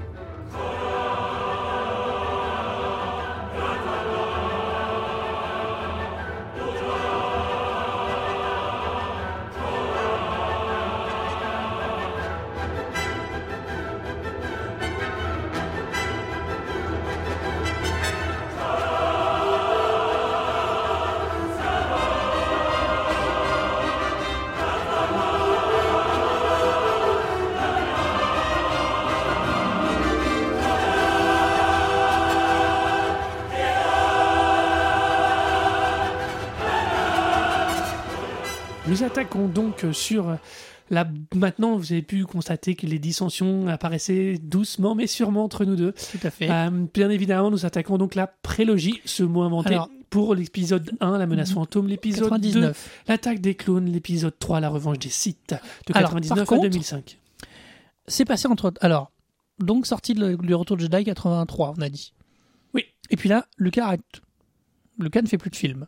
Il s'occupe. Alors, il y a deux choses. Il y a, Il- alors, il- il y a deux choses qui se passent. On a dit qu'on l'évoquerait très succinctement. Jusqu'ici, Lucas avait laissé à Marvel toute licence pour produire des comics. Lucas va passer en 85, va décider, fini les conneries. Il va bloquer toutes les licences, les reprendre à sa main et ne les faire que dans. en- et commencer à créer ce qu'on appelle l'univers étendu Tout réel. à fait. Euh, L'univers étendu va, évoluer jusqu'en techniquement jusqu'en 2014, cette année phare qui est notre année, puisque cette année Lucas, enfin Lucas Art a été par le biais de Disney a annoncé que l'univers étendu précédent n'existait plus. Ah, en tout cas, ne faisait pas partie des films. En tout cas, que les Ne- films, non, n'était euh, plus canon. Ça veut dire que voilà. techniquement, ça n'est plus l'univers de référence. Avant, c'était plus ou moins validé non, par avant Lucas. c'était validé. Bon. Avant, à partir de Alors- 85, l'univers est validé par Lucas. C'est- Enfin, par Lucas Art. Voilà. C'est-à-dire que tous les jeux qui sont sortis, tous Non, les non, comics bien sûr, et ouais. tous les romans, surtout, c'est très Tout important. Bah, toute la- Timothy a été un écrivain très Voilà. important. Pourquoi Euh, je dis ça? C'est pas tant pour ça. C'est que Lucas arrête de faire des films. Euh, pour effectivement gérer ILM, intelligemment LucasArts. ILM, LucasArts, de- qui deviendra un formidable créateur de jeux, enfin, tout, tout un tas de choses, euh, laisse, les- la- laisse libre euh, à une création de l'univers étendu qu'il aurait pu euh, pas couper Il l'encadre indirectement avec ses Mais, équipes. non, hein. mais en tout cas, il, il- il fait voilà l'univers étendu qui, ra- qui racontera la suite de l'épisode 6, un univers étendu qui remontera bien avant sur les sites, enfin voilà, qui va beaucoup étoffer le monde. Euh, beaucoup plus que ce qu'il ne l'a fait finalement. Ah, beaucoup, beaucoup plus, oui, ça Donc c'est un peu étonnant. Mais surtout, il fait pas de film. Alors, faut savoir que, et moi je voulais quand même marquer une date dans l'intervalle, qui est, bon, il est coproducteur sur la ligne Indiana Jones, Oui, principalement. Et en 93, euh, Spielberg réalise Jurassic Park. Pourquoi je parle de Jurassic Park? Parce que Jurassic Park est le premier film où tout d'un coup on se rend compte que les images de synthèse vont aller beaucoup plus loin que ce qu'on a fait avant. c'est le Spielberg fait avec les images de synthèse des dinosaures ce que Lucas avait fait comme Voilà. pari avec Yoda Exactement. à l'époque. Il dit je veux des personnages 100% numériques et il y arrive. Et, je pense incroyable. que Lucas, je ne m'explique pas encore complètement la motivation de Lucas de revenir sur son univers, mais en tout cas, il va attendre d'avoir les moyens de le faire tel qu'il le voulait.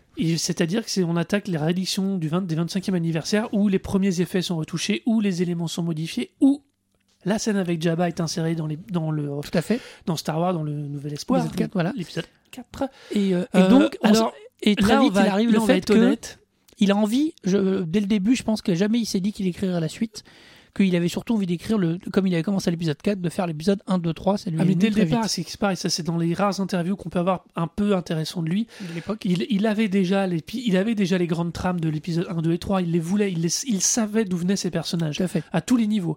Euh, les numériques, en faisant les inserts, il voit les technologies en place parce que il se- le- le- la 25 l'édition du 25e anniversaire, il le dit très clairement, n'a servi pour lui qu'à valider la capacité des technologies. En plus, Nous, le public on a eu droit à une, à une sortie en salle qui a permis des choses assez sympas, des choses rigolotes, des choses de assez revoir, de les étonnantes de revoir en salle aussi. Euh, si jamais vous n'avez jamais vu Cloud City en salle, euh, comme Non, c'est dans cette version-là, allez le voir, c'est juste magnifiquement beau.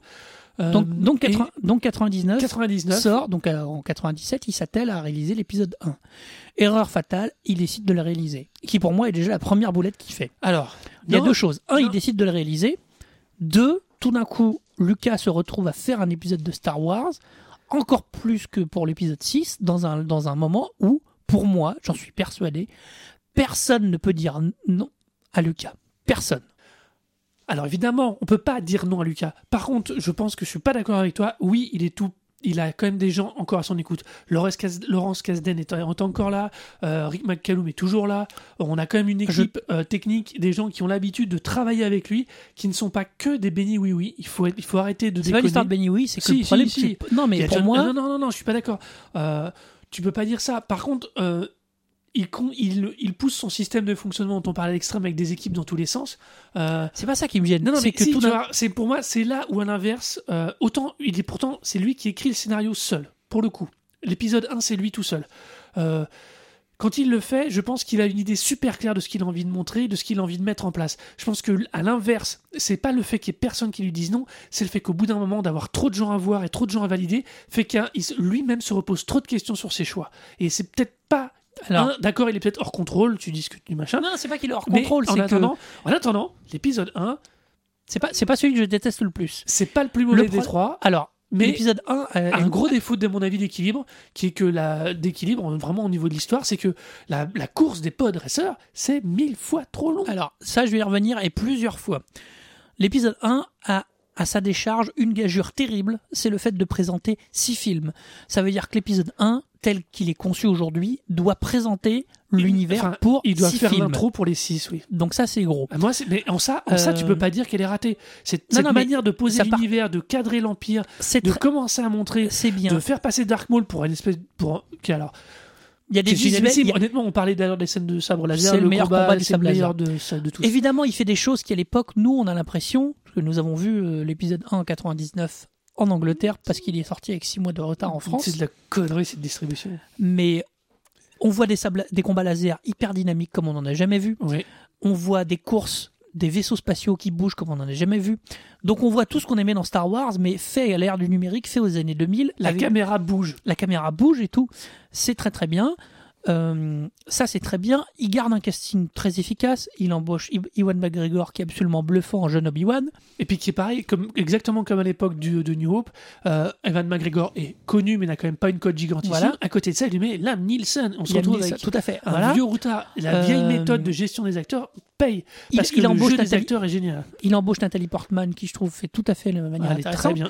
Sauf que, sauf qu'il commence à traîner dans son univers un petit peu. Ça veut dire qu'aujourd'hui, il peut faire des, des scènes d'exposition dans le sens les fameuses arrivées à Mos Eisley Oui. qu'on évoquait. Là, elle, tout d'un coup, elle dure. C'est-à-dire qu'il y a des trucs où ça traîne. Où il prend le temps de ah vous avez vu je fais des beaux des beaux endroits c'est sont très beaux hein.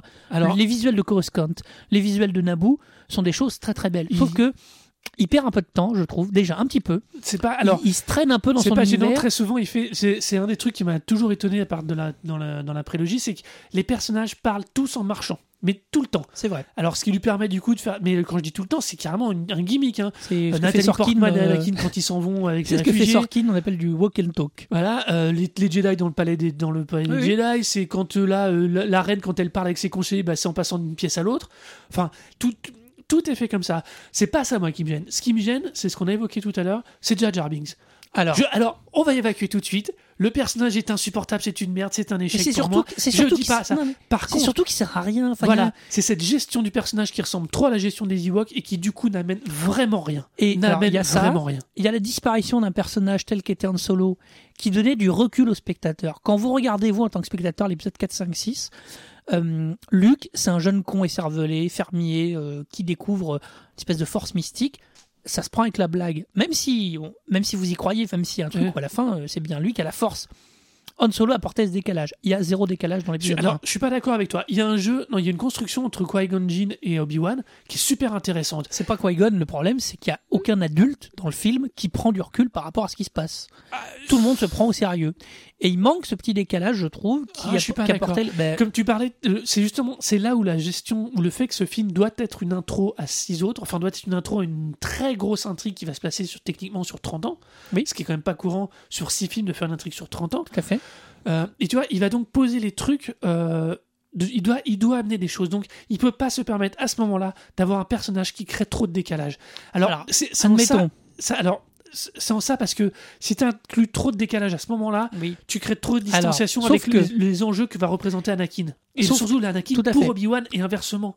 Sauf qu'il doit démarrer, comme tu dis, une intrigue sur Anakin. Euh, il démarre aussi une intrigue sur son univers et il démarre une intrigue politique. Et les trois vont avoir beaucoup de mal à être menés de front, Bah, c'est- bah, notamment le démarrage de l'épisode 1. Moi, l'histoire du blocus, j'ai toujours, je ne comprends toujours pas complètement ce que ça veut dire. Le blocus de la Fédération des planètes, euh, de la Fédération du commerce qui bloque des planètes, je n'ai toujours quelque part pas compris pourquoi la Fédération envahissait Naboo. C'est pas clair. Je comprends qu'il y a un jeu de pouvoir, un truc, ça n'est pas clairement expliqué. Et je trouve que sa politique, le, son Sénat impérial est, est un- est une vision géniale, cette coupole Ouais. gigantesque et tout, c'est brillant. Très vite, on comprend que Palpatine, alors en plus, tous les gens qui lisaient l'univers étendu savaient que Palpatine était l'empereur, Mhm. donc il comprend qu'il manipule, sauf que je comprends pas le, le fond, le- le- la- l'opposition de base entre la Fédération du commerce et le truc. Donc son intrigue politique, elle démarre difficilement. Je vais dire un truc. Moi, je vais, je vais dire un truc. On, je trouvais la course des podracers trop longue. Ah mais t'as raison. Elle est trop longue parce que du coup, on perd les objectifs. Et quand tu perds les objectifs, tu peux pas comprendre les enjeux ça de la va lui arriver tout le temps. Non, non, mais ça, c'est pas. Non, ça je suis pas d'accord, Ça va lui arriver. Ça va lui arriver tout le temps. Ça passait correctement. Peut-être que les films étaient un peu plus simples.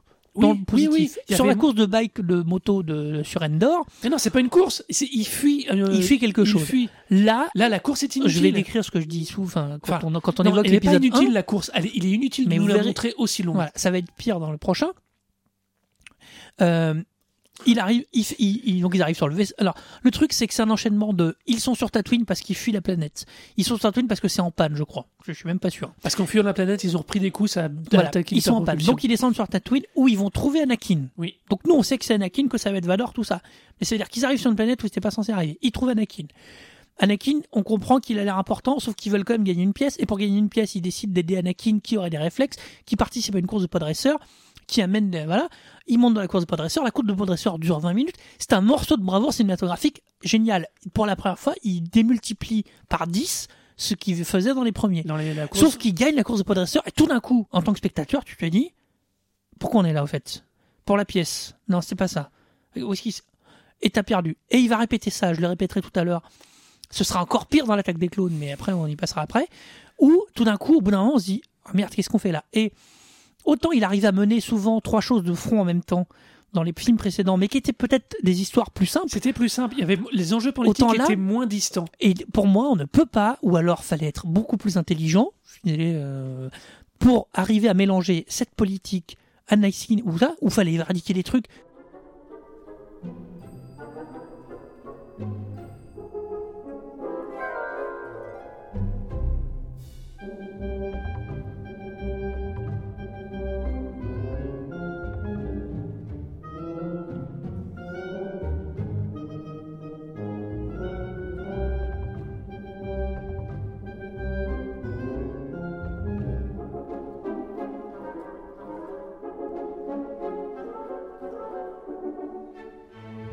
C'est-à-dire que je suis Fallait arrêter, fallait arrêter les trucs. Gungans. Les Gungans. Là, non, mais c'est pas une blague. Fallait éradiquer les Gungans parce que la double intrigue de devoir aller en plus, une fois avoir sorti de la course de podresseur, devoir revenir sur Naboo et trouver du soutien Et pour faire la guerre Pourtant, on à la garde, cette- Confédération, il n'y avait euh, pas besoin. Il y on pas garde cette besoin. vision, la vision du débarquement des droïdes est très réussie. Alors, On voit les droïdes, on voit pas les Gungans. Il y a une espèce de de- d'humour de, droïde. euh, Alors, il y a un humour que je trouve moins efficace qu'avant, quand même, parce que le solo était drôle. Euh, Solo était drôle parce qu'il faisait, il, il, il rebondissait les sur les droïdes, les situations. droïdes euh, il- des fois, il y a du burlesque, et je trouve ça absolument déplacé. Ah, moi, Parce qu'à la fois, il veut nous poser un univers sérieux.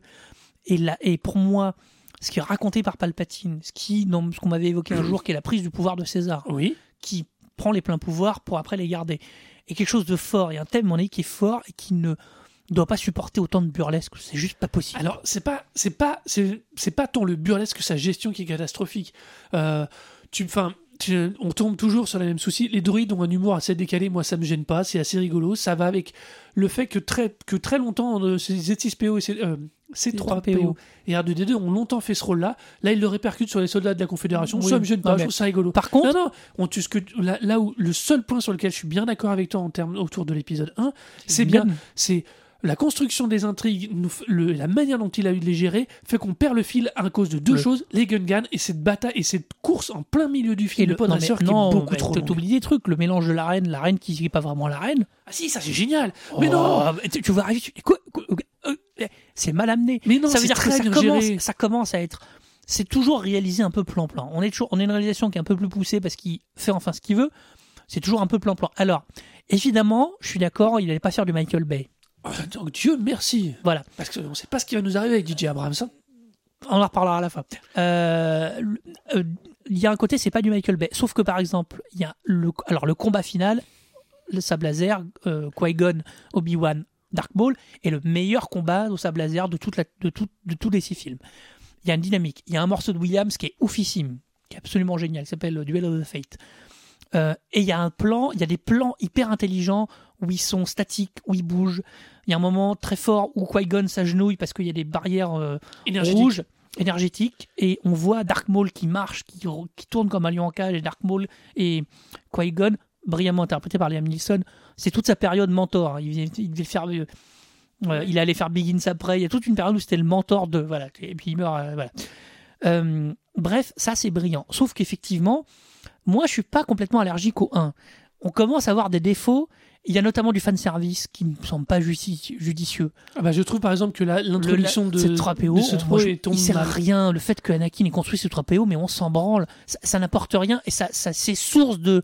euh, mais c'est vraiment comme ça ou quoi euh, Voilà. Dans le sens où on se dit, mais comment ces 3PO peut oublier? Alors oui, on sait que c'est vaste- mais l'introduction même d'R2D2, Ah non, celle d'R2D est plus cohérente parce que ça a toujours dit que Enfin, c'était un non. spatiodroïde.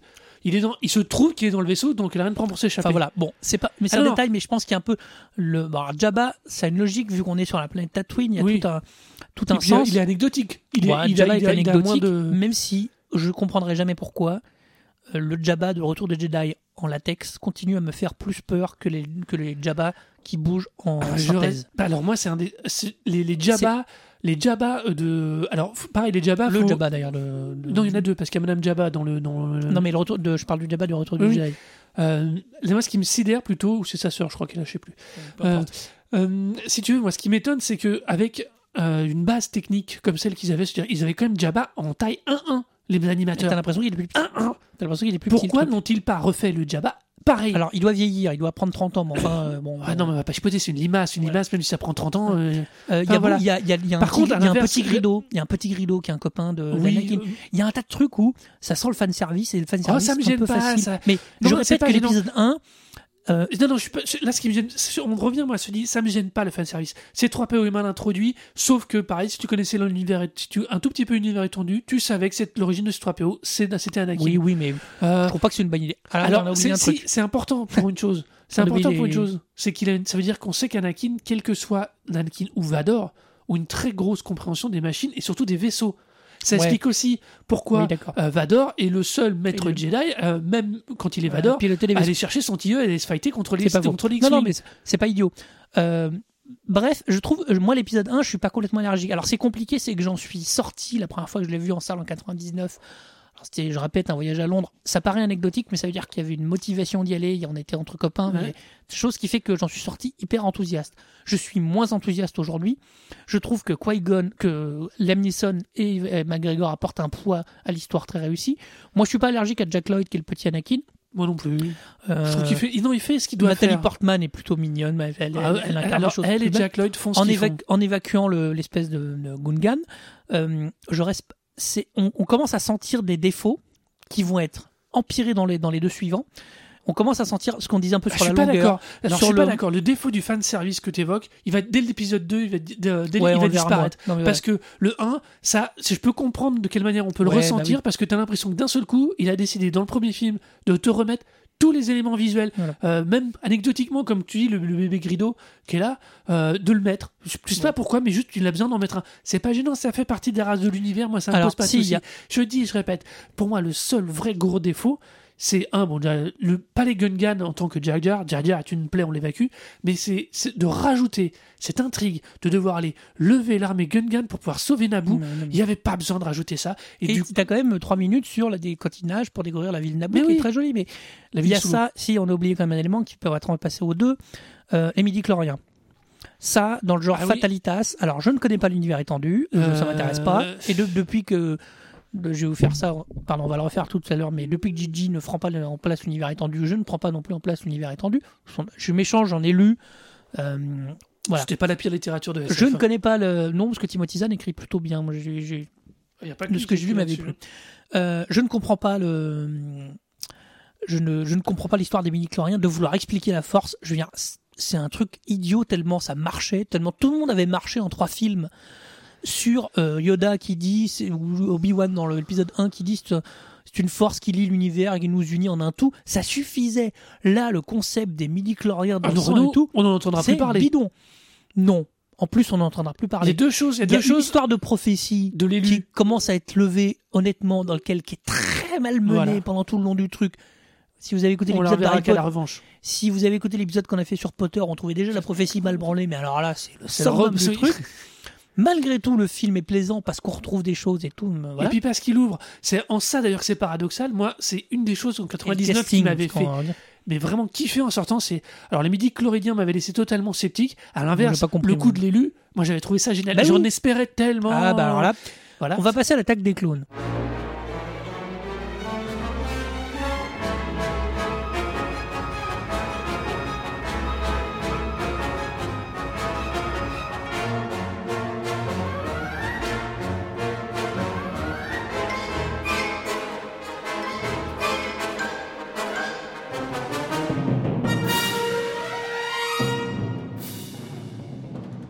Voilà, pour ça on va en venir, on va rebondir là-dessus.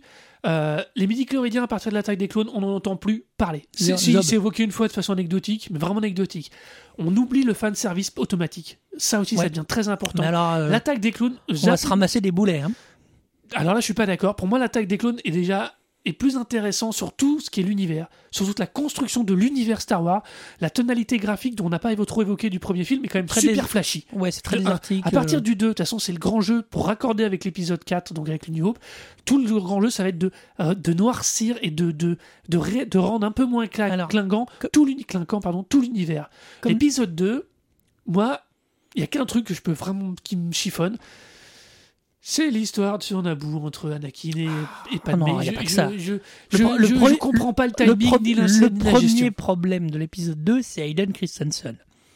Alors, j'ai deux, deux opinions là-dessus. Je pense qu'il est mal casté. Pourquoi je pense qu'il est mal casté? C'est que depuis, il travaillait plus. Non, non, mais ça veut dire qu'il y a des fois des acteurs qui sont pas bons dans des films, gros films comme ça, mais qui un jour sont repris. Je vais prendre un exemple, on va me jeter des pierres, c'est pas grave. Robert Pattinson, il a fait Twilight. C'est des merdes. C'est des merdes. Sauf qu'il a bossé depuis avec Cronenberg et on commence à se dire peut-être qu'il a du potentiel. Euh, Il a fait que ça après. hein. Chia le bouffe, il y a un peu ça, mais je crois qu'il est en train de se plomber un peu. Qui est le mec Non, des. Chia le bouffe, c'est le bœuf. Le pauvre, ça marche pas. Hayden Christensen, pour moi, il est pas bon. Mais il est pas bon pour deux raisons. Il est pas bon parce que peut-être qu'il est pas bon. Mais Mark Hamill, il est pas un grand acteur. Hein. Faut arrêter. Mark Hamill a Non, jamais été mais un il a incarné le rôle. Mais il a incarné le rôle. Là, il est pas bon. Et à mon avis, il est pas dirigé. Je Alors, pense que Lucas pense- ne sait pas diriger ses acteurs. Je suis, je suis pas d'accord avec Quand toi. il, quand il a des bestioles comme Alec Guinness, euh, Harrison Ford. Harrison Ford, euh, Ivan McGregor, Liam Neeson, les mecs, ils ont pas trop besoin de direction. Je pense que Hayden Christensen est un jeune acteur, ce qu'il fallait, hein, c'était une bonne idée de prendre un jeune, mais qu'il fallait, putain, il fallait le diriger. Ah, et je pense pas- qu'Hayden Christensen est pas dirigé et il a trois expressions. C'est une catastrophe, quoi. Je je suis pas un grand fan de Christensen, mais je trouve qu'assez paradoxalement, par rapport à ce que, à ce que le- la, manière dont avait été construit le personnage avec Jack Lloyd, il est cohérent. Il est cohérent. C'est un jeune con, quoi. Il est cohérent, il, est, il a la prétention qu'il faut, il a l'attitude qu'il faut. En plus, comme dès le départ, euh, Evan McGregor, enfin Obi-Wan lui dit euh, je, vais te, je vais te former, tu es l'élu, euh, je vais te former. Dès le départ, le personnage, il est amené comme ça. Qu'il ait trois expressions, qu'il soit pas top dirigé. Alors après, comme je tu dis, pas, euh, On revient à euh, notre histoire de montage. Je trouve, je vais mettre carrément les pieds dans le plat tout de suite, que l'attaque des clones est le un des films les plus mal montés que j'ai vu. C'est réalisé très moyennement. On continue, l'UVK continue à réaliser. Je ne comprends pas pourquoi l'UVK continue à réaliser. Il, il a, enfin, on- on- certes, il y a une cohérence, mais, mais mon Dieu, quel ennui. C'est hyper mal monté. C'est-à-dire qu'il y a des moments. Alors on là, retrouve- c'est dans l'attaque des clones où il va chercher, où à un moment Obi-Wan va chercher la planète des clones, justement, Oui. où est construit les clones. Pareil, l'idée de prendre Boba Fett en clone, Ah, si, mais non. Alors là, par contre, c'est pareil. Ça, c'est pas gênant. C'est pas gênant. Si, parce qu'il y a des clones qui sont pas dans, les- dans, dans le.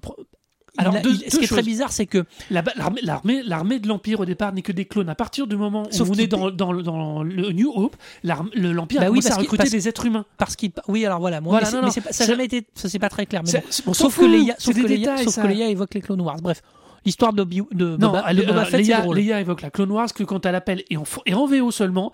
Oui. euh, Parce que nous, mais oui, mais ils savaient pas, ils ont traduit ça dans la guerre noire. Bon, voilà. pourquoi pas, Euh, hein. Wars. Ils ont, tu n'évoquais donc euh, l'acte des clones qu'une seule fois Avec dans le message de à quand elle veut contacter Obi-Wan. Non, mais ça veut dire qu'il y a bien une idée de clone. Bref, l'idée de clone n'est pas. Le truc, c'est qu'il se met à chercher une planète. Qui trouve de manière un peu. euh, bon, bref, peu importe, il va voir Yoda. c'est bon, pas bref. la plus mauvaise intrigue. Il va sur la planète des clones. Magnifique. Temps de pluie. Les vi- le visuel, comme, comme beaucoup de choses dans l'attaque des clones. Magnifique. dans- comme de- le comme dans visuel, tout Star Wars. les clones et tout machin. Il trouve les clones. Il se bat avec euh, Boba Fett parce qu'il s'enfuit. Et tout d'un coup, on se dit Merde, qu'est-ce qu'il fait là? Oui, il a trouvé les Mais clones. non, mais- non, je suis pas d'accord. C'est il y, a pas une- cla- il y a une séquence où il retourne. euh, non, il y a une séquence où il, il interroge euh, Mace Windu et Yoda dans le Conseil des Jedi où il dit Qu'est-ce que je dois faire, maître? Ils disent Ramène-nous ce clone, nous devons l'interroger pour savoir dilué. quand a été commandé c'est cette armée. c'est pas Alors, clair. le problème, Ça il est toujours pas clair. Le, le problème, il est comme pour toi, le problème, il est comme pour le premier, qui est que les intrigues qui sont liées à la politique et à la montée de Palpatine sont une fois de plus perturbées un ou un autre dans la méthode de narration par n'importe quoi. Y Alors là, compris- pour le coup de l'épisode 2, Son histoire Euh, d'amour. qui L'histoire d'amour, alors, est, alors en plus, il faut, si jamais vous avez l'occasion, voyez les scènes coupées de cet épisode 2. Voilà, faut penser parce en plus que... le film est mal monté et trop long et il y a des scènes coupées. hein. Oui, mais alors, c'est, oui, mais c'est le paradoxe de ce film. Les scènes coupées sont à 80% des scènes d'échange entre Padmé et Anakin. Et bah, c'est un truc con. Mais honnêtement, il aurait laissé ces scènes. On aurait vu monter les sentiments entre les deux de façon Au lieu de la- beaucoup plus sobre. Et voilà, au lieu de cette connerie de roulade dans la prairie, il a viré celle-là. Et Il mais toutes les autres et c'était mieux. Mais il est cliché. Je vais être honnête avec vous, euh, l'épisode 2, c'est comme celui que j'ai le plus de mal à défendre parce que même Mm. moi, il me, il me hérisse. Euh, Pourtant, Dieu sait mais j'adore toute l'intrigue des cloneurs, toute l'intrigue euh, de, euh, de la montée de l'Empire et de le fait qu'on entrevoit à la fin. Le seul vraiment moment de fanservice, les plans de l'étoile, le futur étoile noire. Sauf qu'il y a Euh, Doku qui est hyper mal introduit. Ah, Euh, Il y a à nouveau la Confédération, on comprend tout, on comprend cette espèce de faction rebelle. Voilà. Il n'arrivera jamais. Alors, peut-être comme sous tu dis, prétexte de faire vite, il veut pas non plus, de, ou pas présenter certaines choses. Je trouve que par moment, il fait des raccourcis à la con. Et c'est ça. Et c'est ça le vrai truc qui est pas bon, c'est que on peut ne pas connaître l'univers étendu, on peut ne pas connaître, mais il y a par moment deux, trois petites scènes d'explication ou de posée qui manquent. Euh, dans l'épisode 2, c'est criant. C'est Et le paradoxe- une histoire. Et le Il paradoxe, plus, c'est- enfin, mais tu peux pas dire qu'il sait pas raconter une histoire. non, tu sais pas. il a des visions. Tu ne qu'il peux a, pas il a des ça. belles scènes, mais il sait- c'est dans le 2 où il y a la fin avec les. Oui, oui, ils sont. euh, c'est le- Oui, c'est le 2, la fin du 2 où ils viennent les chercher dans l'arène. C'est ça, c'est le Oui, 2. oui, c'est la- le grand combat dans l'arène. Hum, euh, alors, c'est- je sais pas si c'est celui-là où il chevauche un gros lézard. Oui. C'est beaucoup trop long et c'est con. Enfin, c'est con. C'est kitsch. C'est-à-dire qu'Obi-Wan Ah, qui poursuit machin avec sur un espèce de lézard qui fait. Non, Obi-Wan, il est pas sur le lézard. Euh, si, si, si, si, Obi-Wan, il est monté sur le lézard et court après Grido. Et c'est Ah non, ça c'est le non, alors ça c'est le début du 3 C'est le et, début du 3, c'est- merde, bon. et il court après euh, Non, non, mais alors, je sais plus. enfin, c'est le milieu du 3 d'ailleurs, il court après avec, le avec le peuple des mouches là. Oui, le- la reine c'est le peuple des mouches. non mais c'est un truc, ça devient super kitsch.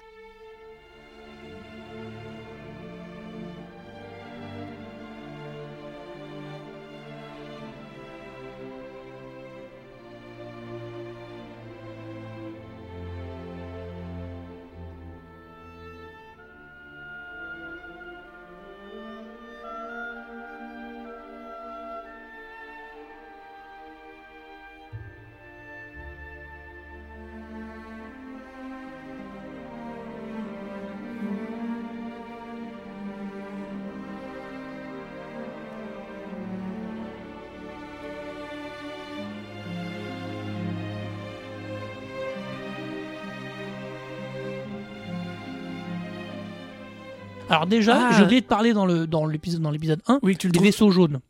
Mais va un mourir, vaisseau va jaune mourir, vif, euh, va voilà, mourir bon, avec tes vaisseaux jaunes. Bref, peu importe. Qu'est-ce que j'ai dit Je trouve que plus ça va, Le- Attends, attends. Les vaisseaux jaunes, le prochain qui me fait une remarque sur ces putains de Ah vaisseaux jaunes, je l'envoie chier avec les croiseurs de la planète de, euh, d'origine de Star-Lord dans les, dans les Gardiens Oui, de la Galaxie. bon, parce que franchement, les vaisseaux spatiaux de. Star-Lord, de- Un peu ils- kitschounes. ils sont méga kitschounes. Ils sont super beaux, mais ils sont kitschounes. Alors Non mais arrêtez là, l'épisode 2, il y a ça. euh, alors il fait, il fait une de service. hein. Il fait voler R2D2. hein. Non, mais ça, c'est pas du fan service, ça, c'est du. Je comprends Voilà. pas. Euh, Il y a un tas de trucs. euh, il- je pense qu'il n'arrive pas à amener les- toutes ces histoires de front et c'est aux négligences de l'histoire politique qui pour moi était clé. Alors, le problème c'est que je trouve que non plus qu'il mène pas très très bien son histoire de, de, de chute de Vador.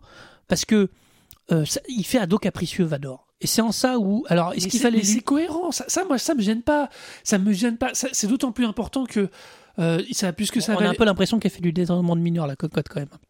Oui, alors ça, c'est un, ça, c'est un souci Voilà. de casting. Là, par contre, là, je veux bien qu'on parle de souci de casting, mais, Bah non, parce que lui, il a l'air d'avoir beaucoup vieilli, elle pas du tout, alors ça fait un peu bizarre. Mais bon, mais bon.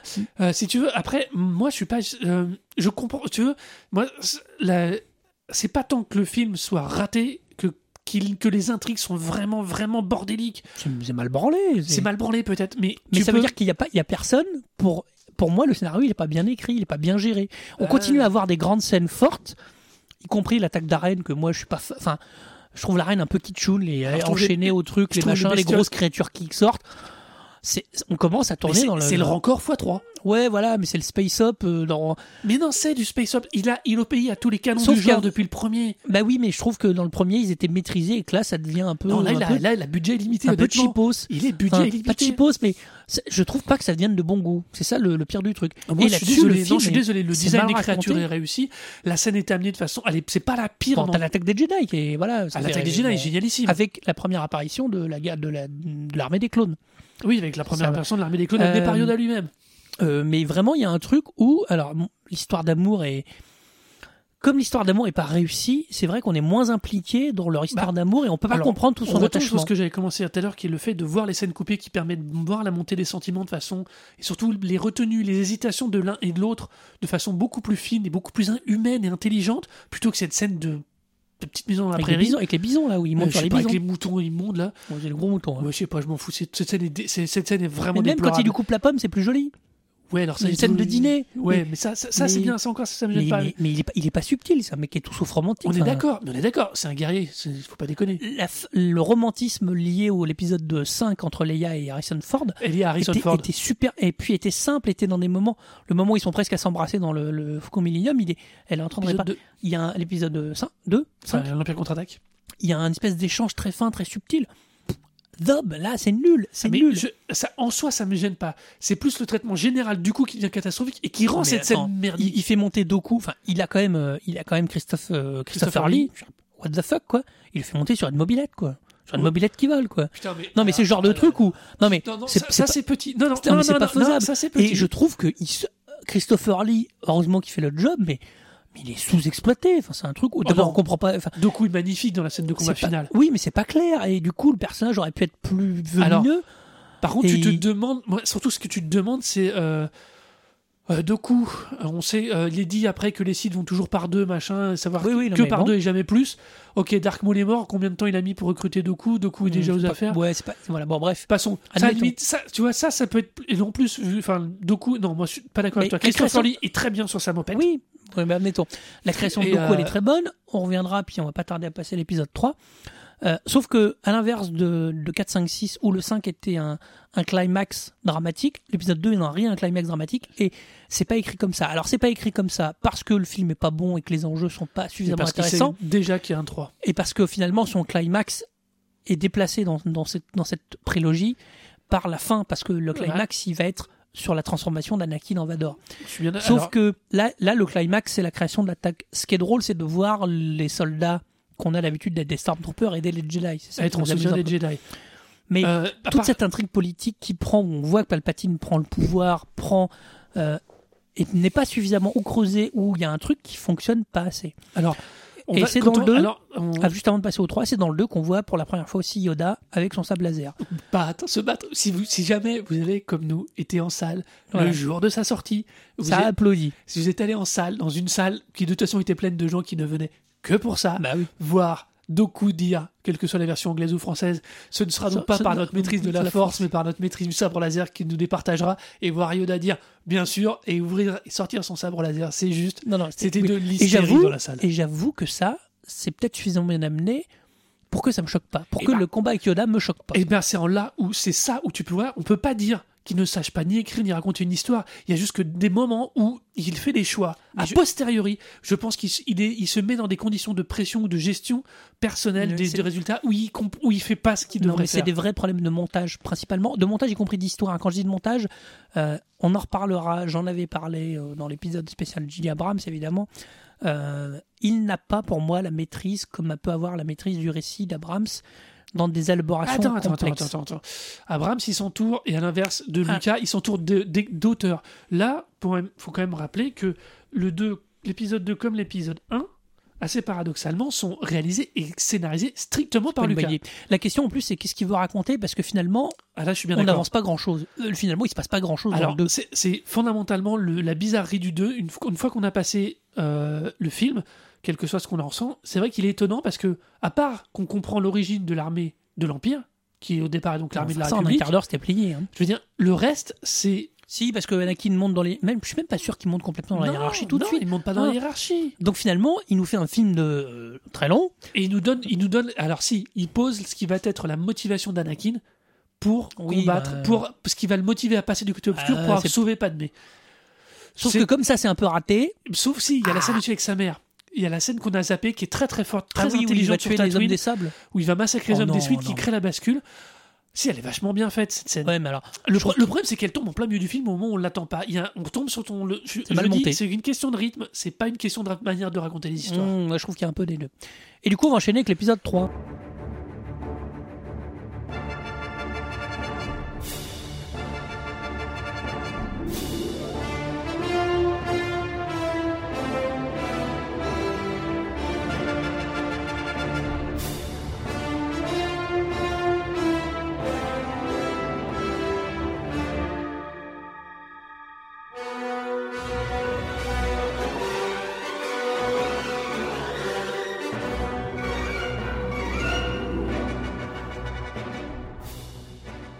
Et c'est important puisque nous venons d'évoquer justement le fait qu'Anakin évolue.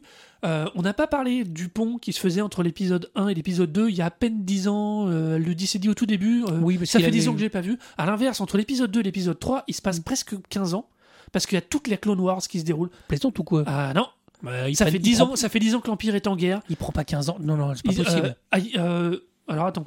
L'épisode 3 se passerait 15 ans après le pre- après, le- après l'épisode 2. Non, 15 ans. Mais non, c'est la guerre des clones, elle dure euh, quelques années, je veux bien, mais le temps d'Obi-Wan, euh, le temps pour Obi-Wan de prendre non, de la barbe. C'est l'inverse que je veux dire. Ouais, Il y a eu 15 ans entre le 1 et le 2. Oui, c'est l'inverse, c'est ça. Il y, a, eu- il y a très peu de temps entre l'épisode 2 et l'épisode 3, alors qu'ici, entre chaque film, ce- euh, on avait quand même. quel- on avait, euh, non, entre le premier et le deuxième, on avait une grosse période qui était passée. Il fallait que euh, Christensen grandisse, pousse, soit Oui, un oui. Jedi. Maintenant, on a très peu de temps. Par contre, ce qui est intéressant, c'est que le nombre d'événements évoqués entre l'épisode 2 et l'épisode 3 est gigantesque. Ça- Gigantesque. Ça prouve bien que je maintiens. euh, on va passer au 3, mais je ne.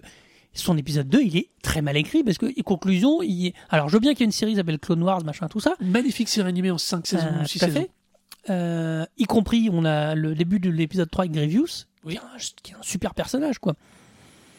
Euh, conclusion, je me demande à quoi sert l'épisode 2. Donc l'épisode 3 s'ouvre sur effectivement... euh, Alors sur la plus belle ouverture de tous les six films, honnêtement, vous avez le plan du texte, un la caméra bouge pour vous montrer un vaisseau spatial d'un croiseur interstellaire comme on en a vu souvent dans Star Wars, et d'un seul coup, le- c'est pas un vaisseau rentre dans le champ, deux vaisseaux rentrent, deux petits vaisseaux rentrent dans le champ, et à partir de ce moment-là, il bascule sur la droite, la caméra les suit, et on- la caméra plonge à la verticale en dessous de nous, techniquement, et là on voit un immense champ de bataille interstellaire Ah avec oui. des, des croiseurs et des Bon, vaisseaux il, a, dans il, a tous fait, les sens. il a fait ce Et c'est sûrement la poursuite de vaisseaux la plus réussie de tous les Star Wars. Honnêtement, Après, après- la les, les vaisseaux, les micro-droïdes qui viennent bouffer les vaisseaux, le- les batailles, les sauts, machin, et l'atterrissage, Ouais, ouais, ouais. pour moi, c'est une des meilleures scènes de. euh, je parle pas de l'attaque de l'étoile noire, mais c'est vraiment une des meilleures scènes de, de vitesse Ouais, comme ça, mais incroyable. Ouais, mettons, mettons. Même si moi je suis pas fan du fait de raboter les, de frotter les ailes. Enfin bon, c'est des trucs. Ouais, bon, non, mais on s'en fout, c'est du space up. Euh, l'épisode 3, le problème de l'épisode 3, il est sur des éléments. Pour moi, il est sur le fait qu'en tant que spectateur, on n'attend qu'une chose, c'est le duel Kenobi-Anakin. Ça, c'est clair. Et que globalement, le film est construit à tendre vers ce duel, euh, avec euh, la mort de Doku au début, euh, mais avec des événements où là, il va falloir nous expliquer en un film, alors qu'il aurait pu le faire en deux, hein, mais comme il a raté son deuxième, tant pis, sur la montée d'Anakin et le passage du côté obscur. Je maintiens que la seule motivation d'Anakin sur le fait de sauver Padmé est un peu light. Non, elle non, alors, elle juste. C'est là où la scène de la mort de sa mère dans l'épisode 2 a un sens. C'est que le fait n'ayant pas pu sauver sa mère, il ne veut pas la perdre elle. C'est un ado. Faut jamais Bah oublier ouais, ça. Il a, c'est peut-être- c'est peut-être ça qui marche plus pas. vieux que ça. Alors le problème, c'est que c'est lui donner autant de motivation, c'est qu'il va réagir face à Palpatine comme un ado. Il veut pas perdre son premier amour. En plus, elle est enceinte. Euh, alors honnêtement, là pour le coup, Padmé est sous-utilisé, sous-exploité, sous-traité. Euh, là, si elle a sept lignes de dialogue dans tout le film, c'est bien dommage. Euh, alors qu'elle Ouais. aurait pu être. Tu vois, on évoquait le côté Yann Solo qui avait les contrepoids. Là, dans ce film-là, elle aurait pu être le contrepoint humain de la, de la- du bascule, Ouais, de la bascule de côté obscur. Euh, Après, je il a un problème aussi de l'incarnation. C'est-à-dire qu'à un moment, euh, en très méchant, euh, c'est juste qu'il est maquillé, il a les yeux rouges. Enfin, il est pas hyper convaincant. Il y a une, Ah, c'est il y a- pas Dark Maul. il y a une charn- il y a une charnière qui est le fameux Ordre 66 où Oui. Palpatine ordonne de tuer tous les Jedi. Qui, je crois, alors moi je ne savais pas, mais qui était un mythe très fort dans l'univers euh, étendu. Ah oui, c'est, c'est, Ouais. mais c'est, c'est- non, mais c'est pas un Euh, mythe. Non, la c'est, scène- c'est la bascule de l'empire, de La la, de la République vers l'empire. La scène est belle. Je trouve qu'elle est pas bien amenée, mais la scène est belle parce qu'on passe d'une d'une planète à l'autre, etc. Euh, c'est pareil, c'est on en revient toujours au même problème que je défends depuis le début. Il a des trouvailles, des idées de scène, comme il avait finalement à l'époque de Macquarie, qui lui dessinait des Mm. trucs. Tout d'un coup, il y avait une vision formidable. C'est super mal amené. C'est souvent. Ah non, trouve, voilà. non, non, l'épisode 3, Mais- il a, il, il a, ah non, il a pas, il a une belle montée en, non, il a, il a pas tous les défauts qu'on évoquait de l'épisode 2 2. Euh, Bah, il, est- il a une vraie construction, il a une vraie évolution du personnage. Euh, Anakin Oui, va se confronter deux fois à Palpatine et il va le dire au Jedi qu'il il pense que c'est le Seigneur Sith. Et quand il revient, euh, finalement, il peut pas face à la puissance de ses cauchemars, quelles que soient ses motivations entre nous, et, et, et sa bascule cohérente. Elle est pour un moi- poil simpliste parce que on, il nous- on manque des. C'est là où cet épisode 2, on va, c'est marrant, on va retomber dessus. C'est là où toute l'intrigue amoureuse qui aurait dû être construite avec finesse dans le 2, même s'il y avait eu que ça finalement, la manière dont elle est faite et les scènes qui ont été enlevées, finalement desservent jusqu'aux motivations de l'épisode 3 et la richesse et la profondeur des Et- sentiments qu'a Anakin, et surtout de l'engagement de Padmé aussi. Parce que Anakin répond à l'engagement de Padmé aussi, qui met Bah beaucoup oui. de temps à se décider à, à avoir une relation avec elle. Mais avec ils n'ont pas le droit, il y a tout un temps. Ah oui, il y a voilà, tout un temps où, ils, où- non, d'ailleurs jusqu'au bout ils sont Mais cachés. on, hein. on continue les intrigues. le devine, la- Voilà. le devine que quand c'est trop tard qu'elle est la Voilà. mère de, On continue les intrigues politiques, toujours un peu euh, pas bonnes de Leia et de Luke. de, que, Mais euh, une fois de plus, les rôles sont bien portés. L'acteur qui fait euh, Palpatine, alors pour information, j'ai appris ça bien plus tard, c'est l'acteur qui faisait l'empereur dans l'épisode 6, dans le retour de Jedi. c'est le même acteur, oui. C'est le même acteur. Ouais, sauf que du coup, qu'il se transforme en Palpatine, je trouve raté parce qu'il est beaucoup plus épais que. Parce que le mec, il a pris 35 ans dans la gueule. Euh, non, non. Ah, moi, je, moi, je trouve le Palpatine défiguré de la fin. J'avais du mal à le. Je trouve qu'il y a trop de différence avec l'empereur. Ah. J'avais un souvenir Ah, d'un empereur décharné et là, il est un peu trop gras. Ah, t'avais un sou- c'est ton souvenir. Je re- pinaille, je pinaille un peu. Tu mais t'as pas revu les films ou quoi Si, si, si, si, si. Je pinaille un peu, mais je trouve. Bon, bref. Euh, en tout cas, je trouve les motivations d'Anakin. Comme le problème, c'est que comme moi, j'ai pas adhéré à ce personnage dans le 2, bah réussir à adhérer dans le 3, dans son passage. euh, Je pense que, par exemple, il n'est pas fait état.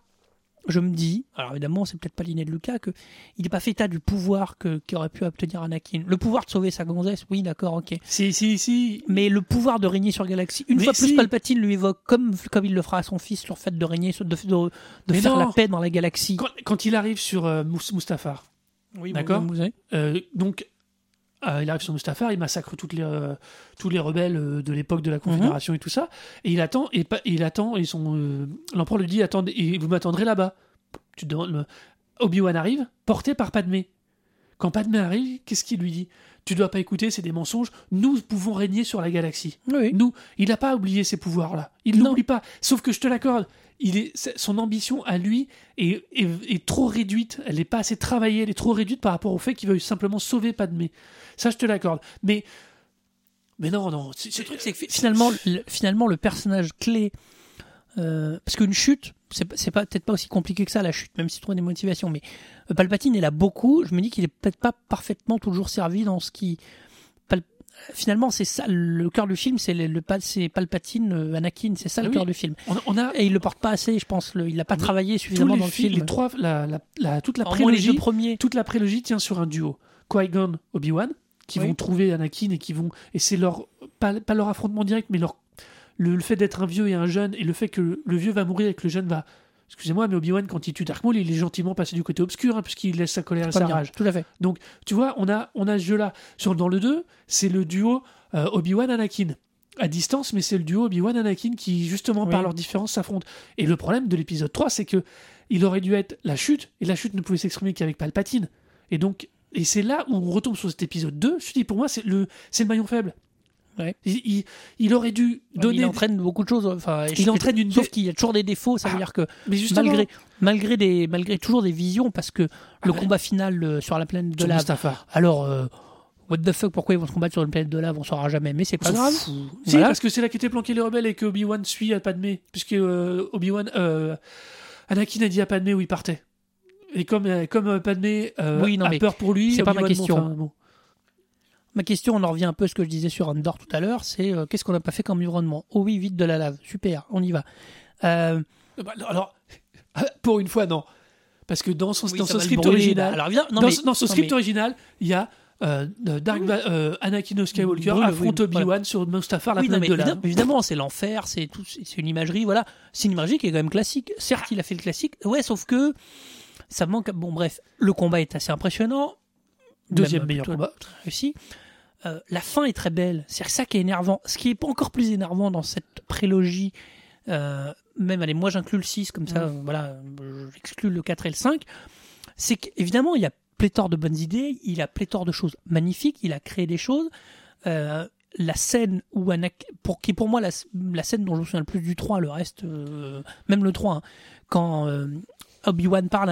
meilleur plutôt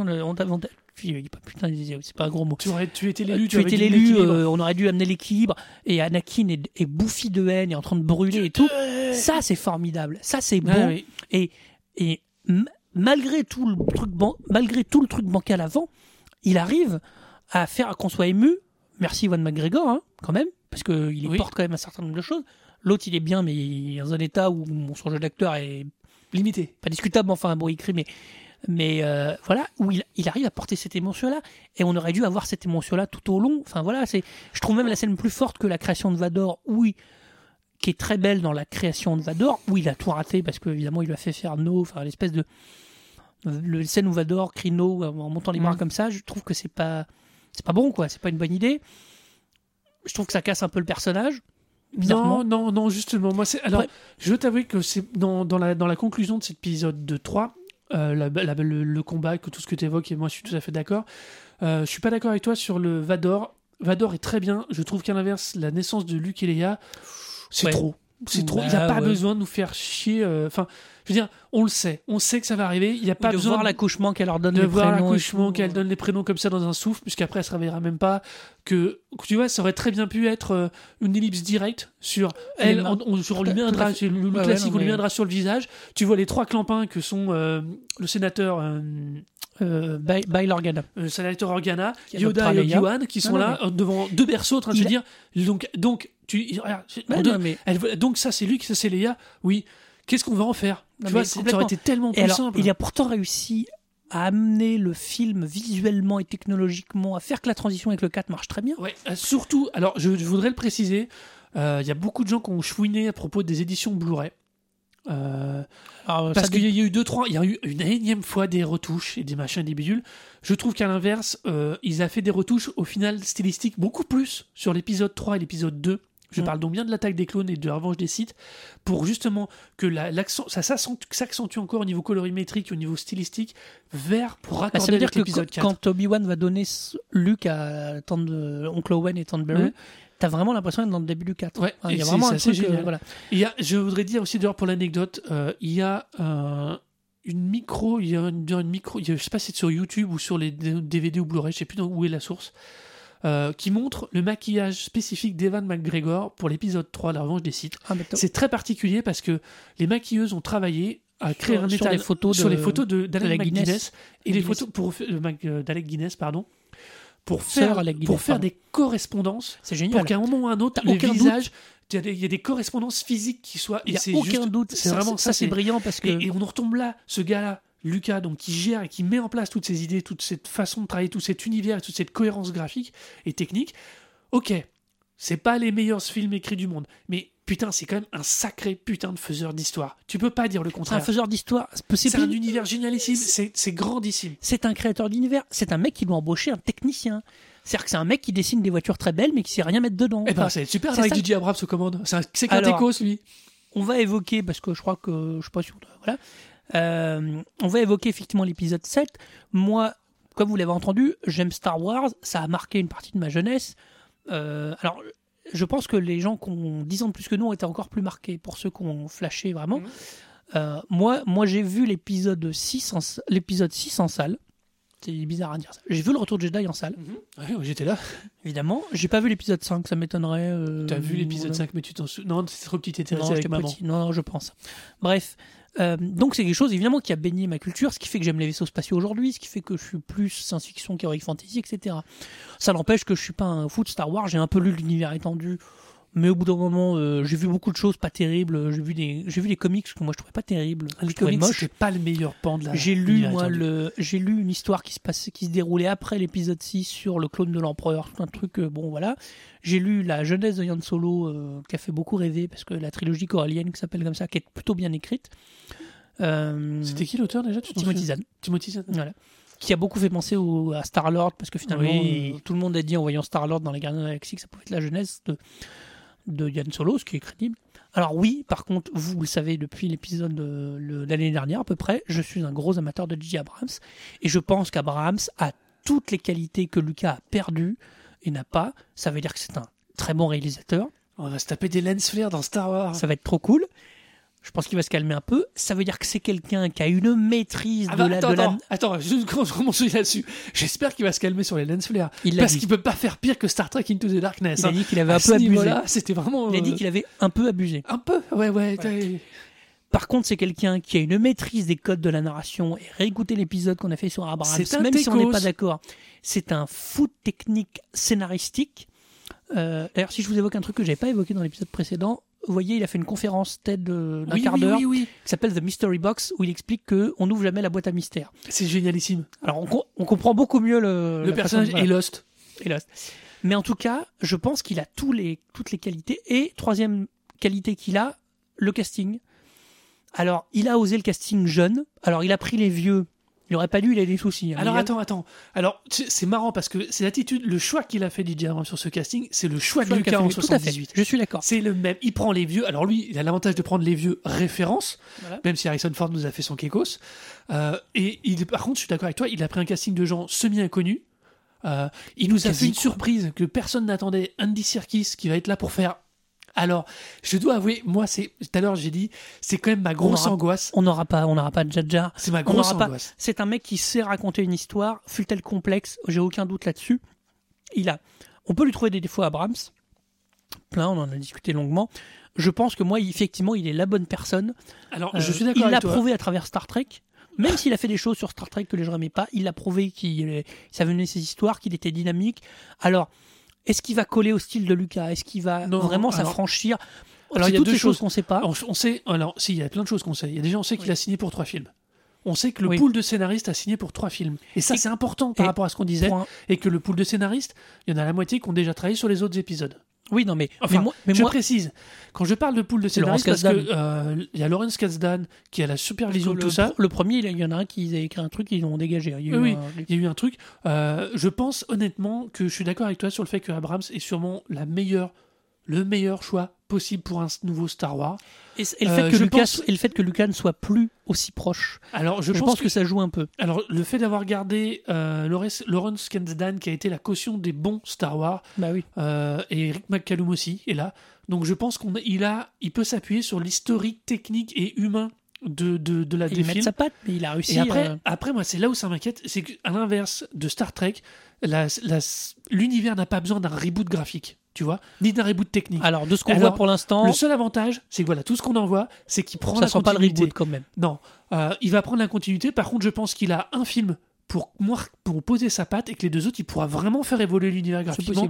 Parce que tu peux pas basculer de 6 directement dans autre chose. Non, Star je Trek, je te rappelle, à il l'inverse, il, a, il a fait un il origin story. Oui, oui, Il complètement. a refait un origin story. Là, c'est mais- pas le cas. Là, il est dans une continuité. Et pour finir là-dessus, puis après on va faire la conclusion, parce que voilà, faut aussi noter qu'il y aura des spin-offs annoncés et que pour l'instant, il y a quand même Gareth Edwards, le réalisateur de Godzilla, qui a annoncé sur un premier spin-off. Lequel Godzilla le mauvais, là? Le, tu l'as vu en salle le dernier? Oui. Ça, T'as pas aimé? Ah, la non, vache. non, non, j'ai pas vu. Non, pardon, oui, oui.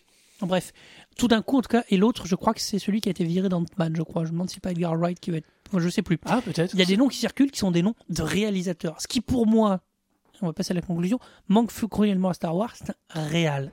You were the chosen one! It was said that you would destroy the Sith, not join them! Bring balance to the Force, not leave it in darkness!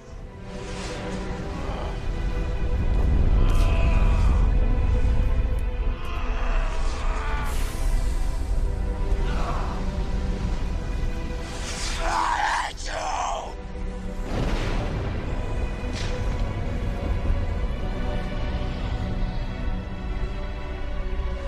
were my brother, Anakin.